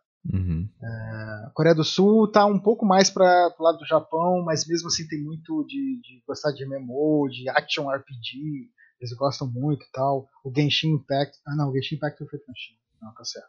Uhum. É, mas eles têm, eles têm vários, eles têm vários é, action RPG que só existem na Coreia do Sul e tal, sabe? Então é... são mercados bem distintos mesmo, né, na questão de... São. E aí, no, no, no Canadá, você trabalha com mercados mundiais ou é mercado local mais? Não, é, é mundial, né, cara? Mundial? É, tipo, é, mundial. Mercado local é uma coisa que, assim, você tem que pensar, quando você pensa, ah, é, qual é a diferença de mercado local e mundial? Só existem, eu, na minha opinião, tá? Uhum. É, existem três países onde o mercado local é, é, é significativamente diferente da média mundial, assim, digamos assim. É, que é o Japão, é, a China, uhum. né? e, até certo ponto, a Coreia do Sul. O mercado, o resto do mundo, é muito mais similar aos Estados Unidos. Uhum. Certo? Do ponto de vista dos jogos que joga, do ponto de vista do que, que faz sucesso, do, dos sistemas que vendem. É, é, então, é, é, é, é uma coisa assim. É uma coisa assim que, que é, quando você olha a Europa e América Latina e Estados Unidos, tem diferenças, obviamente, culturais, Mas as, as, uh, os jogos que os jogadores compram e gastam dinheiro são bem similares. Uhum. Né? Uhum. É, o Canadá, então, nem se fala com, em relação aos Estados Unidos, é, é bem, é, é, bem, é, muito próximo culturalmente. culturalmente. Uh, então, a gente está falando de mercado mundial sempre. Muito massa. E para a gente encerrar aqui, o que, que, você acha que vai acontecer nesses próximos anos, assim, nesse seu mercado? Ah. É, para onde está indo, assim? vamos ter, né, tá, mudou um pouco por conta de pandemia, é um mercado que mexeu até positivamente em alguns aspectos. Para onde você acha que está indo, assim? Ah, tem várias tendências, mas eu acho que a mais forte é... existe uma tendência para os sistemas de assinatura, Game Pass e, as ofertas que vão, que vão ser similares a esse. PlayStation tem o PlayStation Now, né, é, não é exatamente a mesma coisa, mas tem essa história de que todo mês tem um jogo novo, você pega e baixa e tal. Um, então, é, para mim, assim, existe uma proposição de valor no sistema de subscription, especifica, mais especificamente no Game Pass, mas tem outros também, uhum. que é muito difícil, é, uma vez que o, o, jogador começa a assinar aquilo, cara, é, é tanta coisa, tanto jogo, tanta coisa massa, que é difícil justificar ele comprar um jogo do zero de novo. Uhum, voltar, é. né, ao modelo antigo, né?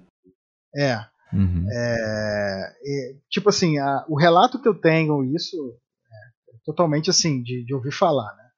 Mas os, os, relatos que eu tenho, da minha própria experiência com isso e de outras pessoas, é que assim que eles adquirem Game Pass e tem um Xbox, eles falam, cara, é, eu compro muito menos jogo hoje. Uhum. Porque eu entro lá no Game Pass tem um monte de coisa, né? Sim. Ah, então eu acho que eh, esses, essas assinaturas já tinha na EA Play, tem a da Ubisoft Plus também e tal. Uhum. Ah, esse modelo vai continuar evoluindo rápido ah, e isso vai gerar uma mudanças na forma de fazer é, premium games também. E, e, tudo vira serviço, como você falou, né? Acho que da mesma forma que a gente não compra mais o DVD do filme que a gente quer assistir, a gente paga o serviço de streaming isso vai caminhando é. para esse modelo, né? Interessante. Legal. É, é. E, e tem outras tendências também. É, é, em relação a. Os jogos mobile estão ficando mais hardcore um pouco, né? É. Tem o Genshin Impact, é o melhor exemplo disso. Um, que é, o Genshin Impact ele é um, um Zelda, né? Assim, a grosso modo. Uhum. É, eles, eles, obviamente se inspiraram muito no Zelda e colocaram mecânicas, mecânicas de RPG é, free to play dentro do, dentro do jogo. Mas se você joga ele, você fala, cara, isso aqui é Breath of the Wild, Breath of the Wild né, com mais sistemas. Né? Uhum. Uh, e tem também é um, um, dos top, um dos jogos que mais fazem dinheiro no mobile hoje é o Call of Duty Mobile. Né? Ah, é, é, é, é o Call of Duty, é uma versão do Call of Duty no dispositivo celular que é adaptado e tal, é. Porque é muito difícil você jogar esses shooters hardcore no celular, né? Então Sim, eles têm é. que adaptar. É, tem que adaptar o input e tal. Tem que ter várias técnicas para você adaptar input para isso. Mas, é, por exemplo, é, é, a mira automática tem que ser é, bem mais. É, assistida, né? É, assistida, isso, é, uhum. Né, mira assistida. Tem que ser bem mais tolerante, porque o input na tela do smartphone, que é o touch, ele é muito menos preciso do que um, um analógico. Né? Com certeza. É, e são questões que, assim, a gente compara bastante também porque a gente jogou muito dos dois, mas acho que à medida que a nova geração vai tendo muito mais contato com o mobile do que o, com o console, talvez, essa questão de, de, de precisão, ela, é, ela existe, porque ela, né, ela de fato existe, mas ela é bem relativa também, né? Porque a gente que tem referência, a gente entende essa questão da, da diferença, mas se você sempre atirou com o dedão do celular na, na tela, pô, tá tudo certo, entendeu? Você não conhece outra, outra man maneira de atirar, né? Uhum, é. Um... Então, é exatamente. É, é, isso que eu acho que acontece bastante na China, inclusive, que as pessoas têm tablet e celular, elas se acostumam a jogar shooter lá, sabe? RPG, Tudo. É, massivo MMO, tipo Black Desert, sabe? Uhum. É, joga no, no, no, celular mesmo. Uhum. É, que é muito, é muito louco você pensar que, que que tem tantos gamers que, que tem tantos gamers no mundo que talvez demore muito tempo para jogar um jogo com joystick. Pensa nisso. Em que sentido? Na, assim, na Índia, na Índia, neste momento na Índia, os celulares e os smartphones estão finalmente ficando baratos o suficiente para que mais da população consiga comprar. Uhum. É, um, é, um, mercado que é, tem gente que acha que é a próxima China e tal. Eu, eu, eu particularmente não sei, porque a Índia é um, é um país muito mais complexo, mas é, é, isso significa o quê? O próximo bilhão de jogadores vai usar dispositivos móveis, uhum. na sua maioria. Será que eles vão jogar com joysticks? Talvez não. Talvez não, é porque eles já vão conhecer. É, ter, o primeiro contato com o jogo já vai ser sem, né? Eu, é, eu tô falando do próximo bilhão. Uhum. Não, não, não, não as pessoas que jogam hoje. É, eu comecei a, pe a pensar dessa forma, cara. Foi muitos anos atrás que eu tenho, eu tenho um, um afilhado, né? É, aí é, é, chama afilhado isso no Brasil? Eu não sei. É, é, filho, tipo, é, filho da minha mulher. É enteado. É enteado que fala? É, enteado. Pronto, é isso. aí o meu enteado, quando ele tinha 17 anos, é, eu comprei o Nintendo Wii. Aí eu falei assim, cara, a gente tem que comprar um jogo para ele. Eu tava pensando em comprar o Mario, né? Que é o New, New Super Mario Bros. Né? Uhum. É... Aí ele me olhou com uma cara, juro pra você, parecia um alienígena olhando pra, pra algo assim extraordinário, sabe? Uhum. É, e me olhou assim, sério mesmo, e perguntou: Você vai comprar um jogo?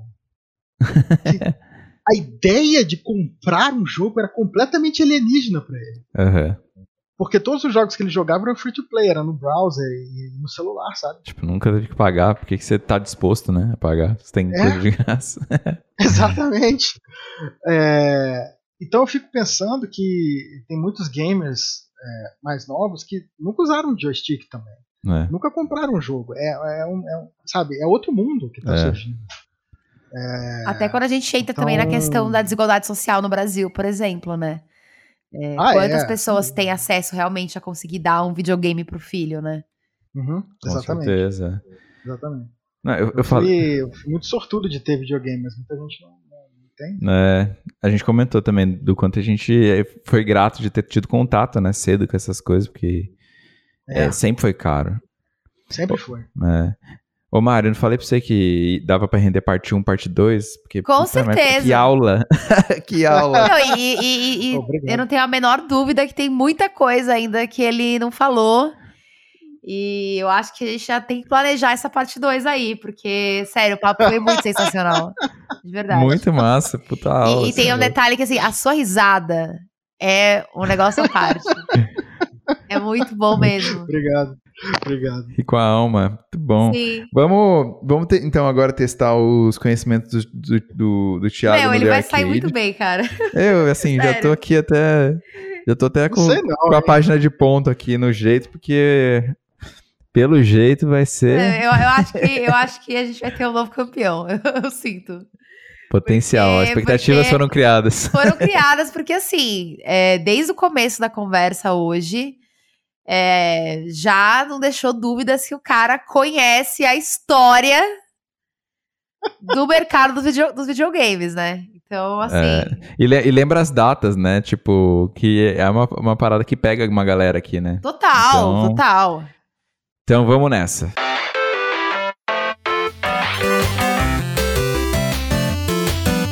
Tiago, é, vou explicar Oi. aqui as regras pra você. Se você tiver alguma dúvida, você, pergunta é, ao Uhum. final, beleza? Uhum.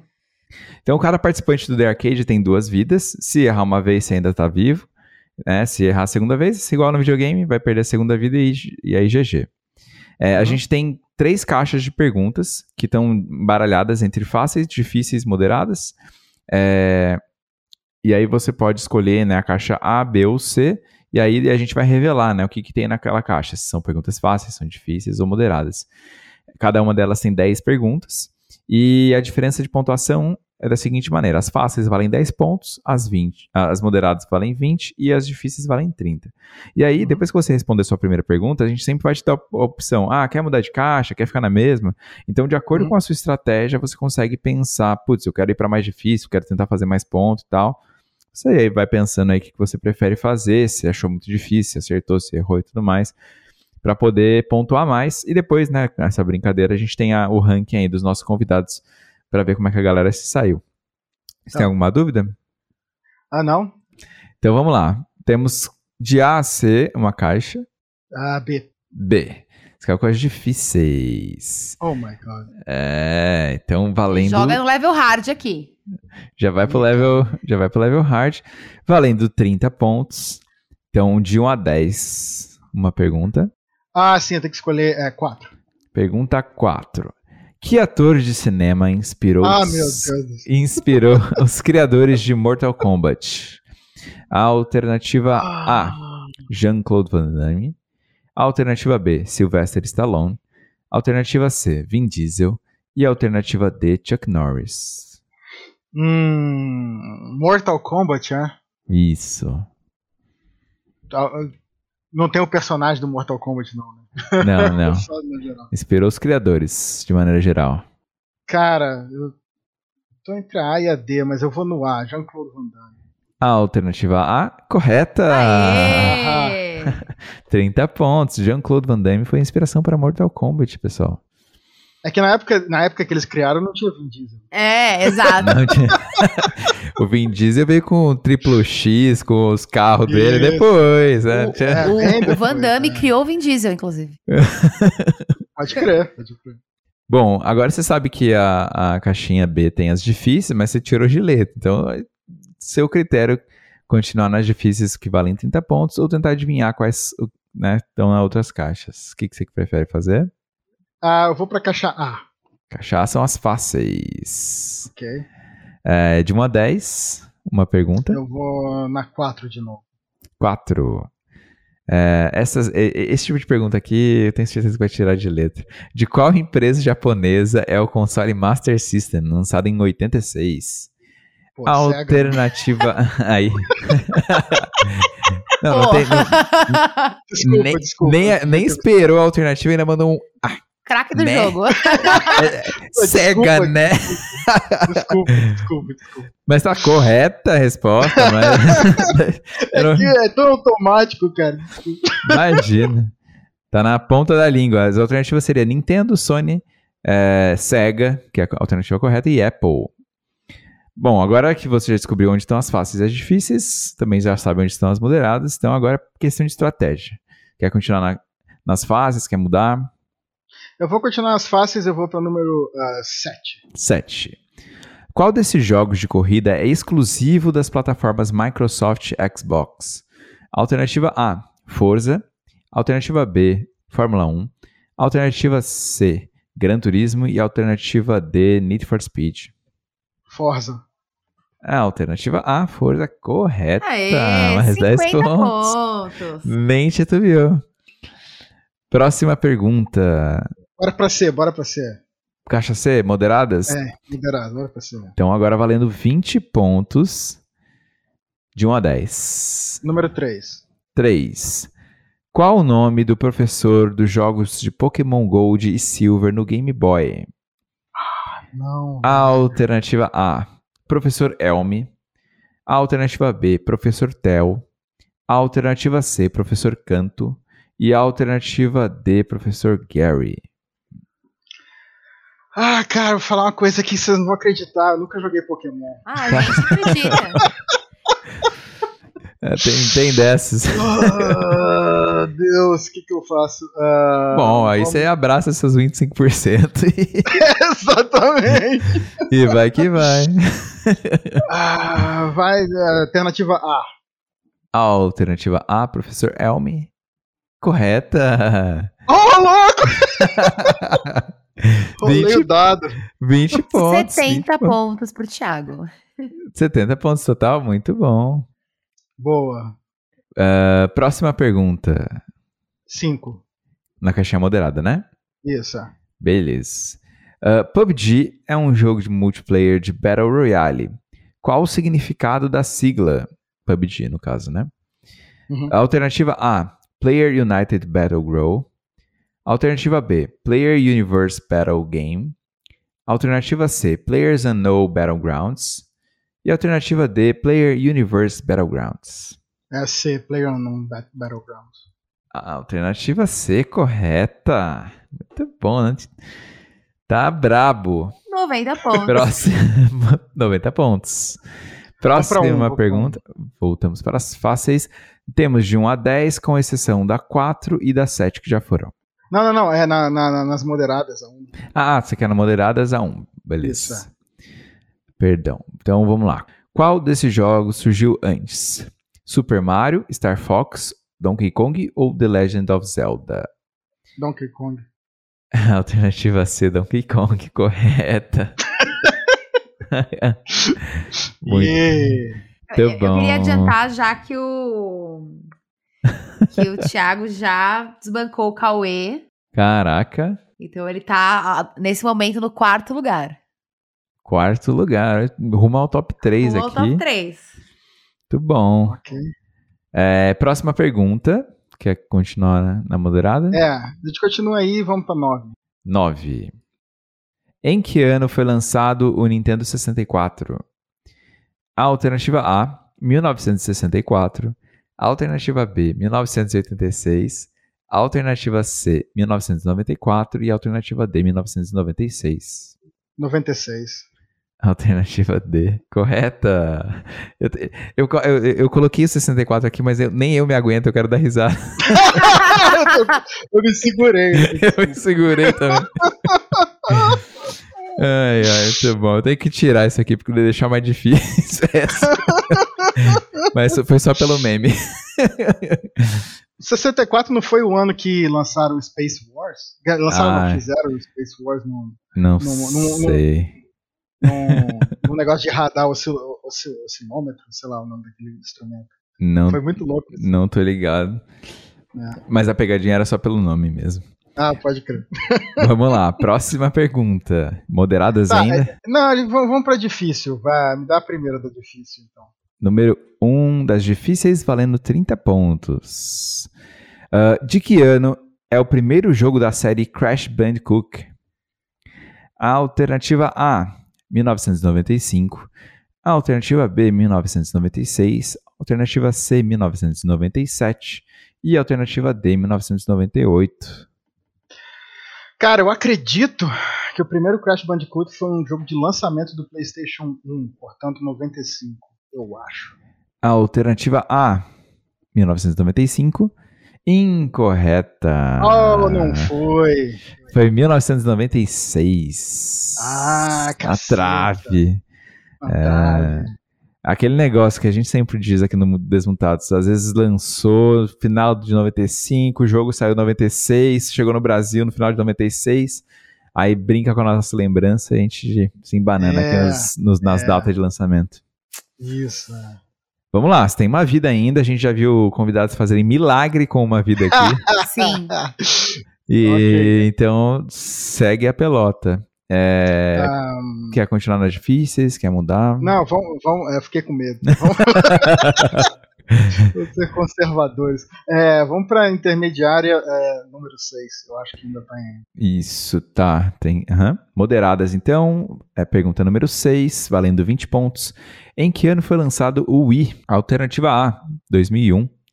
Alternativa B, 2004. Alternativa C, 2006. E alternativa D, 2009. 2006. Alternativa C, 2006. Correta. Tá bom. Moderadas 20, mais 20 pontinhos. Uh, aqui, quer, quer, continuar nas moderadas? Vamos, vamos, vamos. Dá Tem, 10. Temos ainda a 10, está livre. Uh, quantas combinações diferentes existem de um Royal Straight Flush, a melhor jogada do poker? Ah, não! A, alternativa A, quatro combinações. Alternativa B, seis combinações. Alternativa C, oito combinações. E alternativa D, dez combinações. Royal Straight Flush. Isso. Eu nem sei o que é, você pode me dizer o que é. Infelizmente não. Infelizmente, não, não, pode consultar os universitários. É, exato. Ligar para um amigo que sabe de não, não pode. Pô, essas perguntas de poker, é, pô, me quebrou. É, a primeira é 4, a segunda é 5, não é isso? É, é alternativa A 4, é, B 6. 6, isso. E a alternativa C 8 e a D 10. Hum... Cara, eu acho que é 4. A. Alternativa A.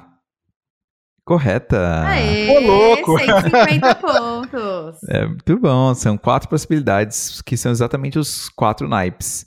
Então, agora, é. agora que você já falou, né? Então eu posso contar como é que é. O Royal State Flush é ah. é aquela sequência do mesmo naipe. É, então precisa hum. ser, no caso, né? E aí é um Royal. Então não é qualquer sequência, né? Tem que ser uma sequência do mesmo naipe de 10 AIs. Então uhum. só existem quatro sequências de 10 AIs, que são os quatro naipes. É, eu tava é... pensando que seria algo tipo com um rei, rainha. Eu falei, cara, só tem quatro reis e quatro rainhas no baralho. É bom, mas é, mas é. O Royal, né, vem justamente de ser as cartas mais altas. Então foi bom o raciocínio. Pode crer. Muito bom. Nas moderadas ainda temos a 2, a 4, a 7 e a 8. Você pode mudar se quiser também. Né? Ah, vamos fazer as duas. Daqui das moderadas. Isso. Beleza. Uh, como é chamado em inglês o naipe de paus do baralho? Essa vai ser baba, né? É... Alternativa A, Woods. Alternativa B, Clubs. Alternativa C, Lux. E alternativa D, Clovers. É, eu acho que é Clubs. Alternativa B, Clubs. Correta! Aê, Tiago acaba de encostar, passar a Lívia e está com 170 pontos, está no top 3. Caraca, muito bem, parabéns. Que é isso. É. nice. Muito bom. Ah, Tá bom, então vamos, vamos é, para uma fácil. Vamos para fáceis. Nas fáceis ainda temos de 1 a 10, com exceção da 7 e da 4. Ah, é, eu fiz poucas, né? É... Então vamos na 2. 2. Valendo 10 pontos. Qual é a quantidade de fantasmas que perseguem seu personagem em Pac-Man? Alternativa A, 4. Alternativa B, 6, alternativa C, 8 e alternativa D, 10. É, são 4. Alternativa A, 4. Correta. Aê, 180 4 pontos. 4 fantasmas, 180 pontos. Próxima pergunta. Ah, número 1 um da fácil. Número 1 um da fácil. Uh, qual destas duplas é a que mais destoa entre si? Alternativa A, CSGO e Rainbow Six. Alternativa B, Gunbound e Ragnarok. Alternativa C, Valorant e Overwatch. E alternativa D, Fortnite e Free Fire. Oh, uau. Eu acho que é o B, Gunbound e Ragnarok. Alternativa B, correta. 190 pontos. Muito bom. Mais 30 pontos e ele vai pro top 2. Olha só. Olha a pressão, hein? Não, não é pressão, pressão é só uma análise do que está acontecendo aqui. ah, claro. Próxima pergunta. É... Ah, ainda nas fáceis tem a 3? Tem a 3. É, pergunta 3, valendo 10 pontos. Qual é a sigla dada a jogos de tiro em primeira pessoa? Alternativa A, PP. Alternativa B, TPP. Alternativa C, PSS e alternativa D, FPS. FPS. Alternativa D, FPS. Correta. Muito bom. 200 pontos. 200 pontos. Vamos lá. Vamos lá. Sem pressão. Há 20 pontos de, de mudar aí a, a, o top 2. Próxima pergunta. Na verdade, eu fiz a conta ah. errada. Só mais 10 pontos ele já vê. Sou de humano. Então, para empatar. Ah, okay. É, era 30 para é. passar, né? Então, uhum. até eu não sou tão de humanas assim. uh, uh, nas fáceis tem as 5, né? Temos a 5, 6, 7, aliás, 5, 6, 8, 9, 10 ainda. Tá, a gente pode fazer elas na sequência, então, 5. Então, bora lá, 5. Qual é o nome do personagem com poder de raios e chapéu cônico em Mortal Kombat? Alternativa A, Robber. Alternativa B, Raising. Alternativa C, Stormer. E alternativa D, Raiden. É o Raiden. Raiden, alternativa D, correta. Aê! Empatado com o Henry com 210 pontos. Caraca, bicho. Não, a, a, a bagunça no top 3 está instaurada. Está. Vamos lá. Próxima A pergunta. 6, valendo 10 pontos. Qual é a desenvolvedora do League of Legends? Alternativa A, Riot. Alternativa B, Valve. Alternativa C, Epic. E alternativa D, Steam. Riot. A alternativa A, correta. Muito bom. Top 2, oficial. Agora é oficial. Oficial, oficial. Não, e, e assim, 220 pontos. 99, com exceção da pergunta do poker, assim, mas nem titubeou. Não, não, não. Muito bom. É do Pokémon também, que foi. Ah, TV do Pokémon, verdade, tem razão. Próxima pergunta. É, É, oito, não é isso? 8. Que item, além do prêmio em dinheiro, é dado aos vencedores do WSOP, a World Series of Poker? Oh, não. A alternativa A. Oh, não, não. Toca a musiquinha do Oh No. Oh, não. A alternativa A, um relógio. A alternativa B, um anel. A alternativa C, um broche. E a alternativa D, um bracelete.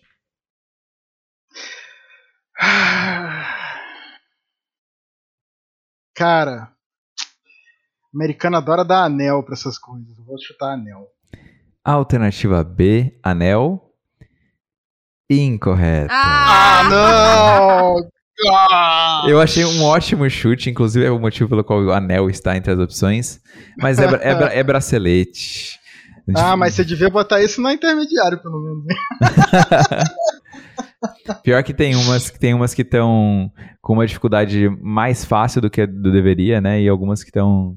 Mas é isso, faz parte. E, e todos os convidados vão passar por essa revolta com as perguntas de poker. com, exceção, Cara, com exceção da Lari seu- Tournier. então, eu ouvi seu podcast e, e- e sabia que você sabia que você era. é, que você passou muito tempo fazendo poker. Eu devia ter estudado poker. Mas tá bom demais. Tam- Não, brilhou, Com tá? Com 220, 220 pontos. pontos. Na É, segundo lugar. E. brilhou isso. demais. É. Parabéns, parabéns pelo top 2 aí. Legal. E, cara, Thiago, mais uma vez queria agradecer aí você ter topado. É, tá estamos em fusos diferentes. E, enfim, fico agra- agradecido aí por ter topado. É, até nem contei, né? Mas eu conheci o Thiago através do site dele no passado, quando eu tava fazendo umas pesquisas. Entrei em contato pelo Twitter, foi super solícito, me respondendo algumas perguntas sobre é, game, game Economy Design que eu tava procurando, né? E agora também topou o podcast. Foi uma aula, foi muito legal mesmo. O papo durou até mais do que a gente costuma falar aqui, porque Foi meu, incrível rende mesmo. demais. Muito assunto legal. Então, meu, se você quiser deixar, eu não sei se você quer deixar suas redes pro pessoal, seu site, pro pessoal te procurar depois, saber um pouco mais do seu trabalho, deixar seus contatos. É, então, é porque é, o- o meu- eu tenho o Twitter, que é TechSpine. Texpine. é, e o meu LinkedIn é TechSpine. A minha, a minha principal rede, na verdade, é o LinkedIn, que assim, ninguém fala isso, né? Mas esse é o meu caso. É, é o caso meu e, dos, e dos, do pessoal de RH. Eu consigo dizer que é nós dois lá, o pessoal de RH e eu. É, é, não, então, aí eu, eu, eu, eu tô sempre lá, posto todo dia, assim, converso com o pessoal e tal. É, e tem o Twitter também. é, e é isso. É, Tem Instagram, mas é. É, Só tem foto do meu cachorro, só, não tem nada. Qual que é o Instagram? Xpine também, mas é, é privado e só tem foto. do- Já, já adianto que não tem nada lá. só. Pra quem for atrás de games, é mais fácil no Twitter mesmo, então. É, é, o Ah, é. LinkedIn. Beleza, então, muito bom. Mari, suas redes, pra quem ainda não te segue. Mari Gracioli, tudo junto no Twitter e Mari Underline Gracioli no Instagram.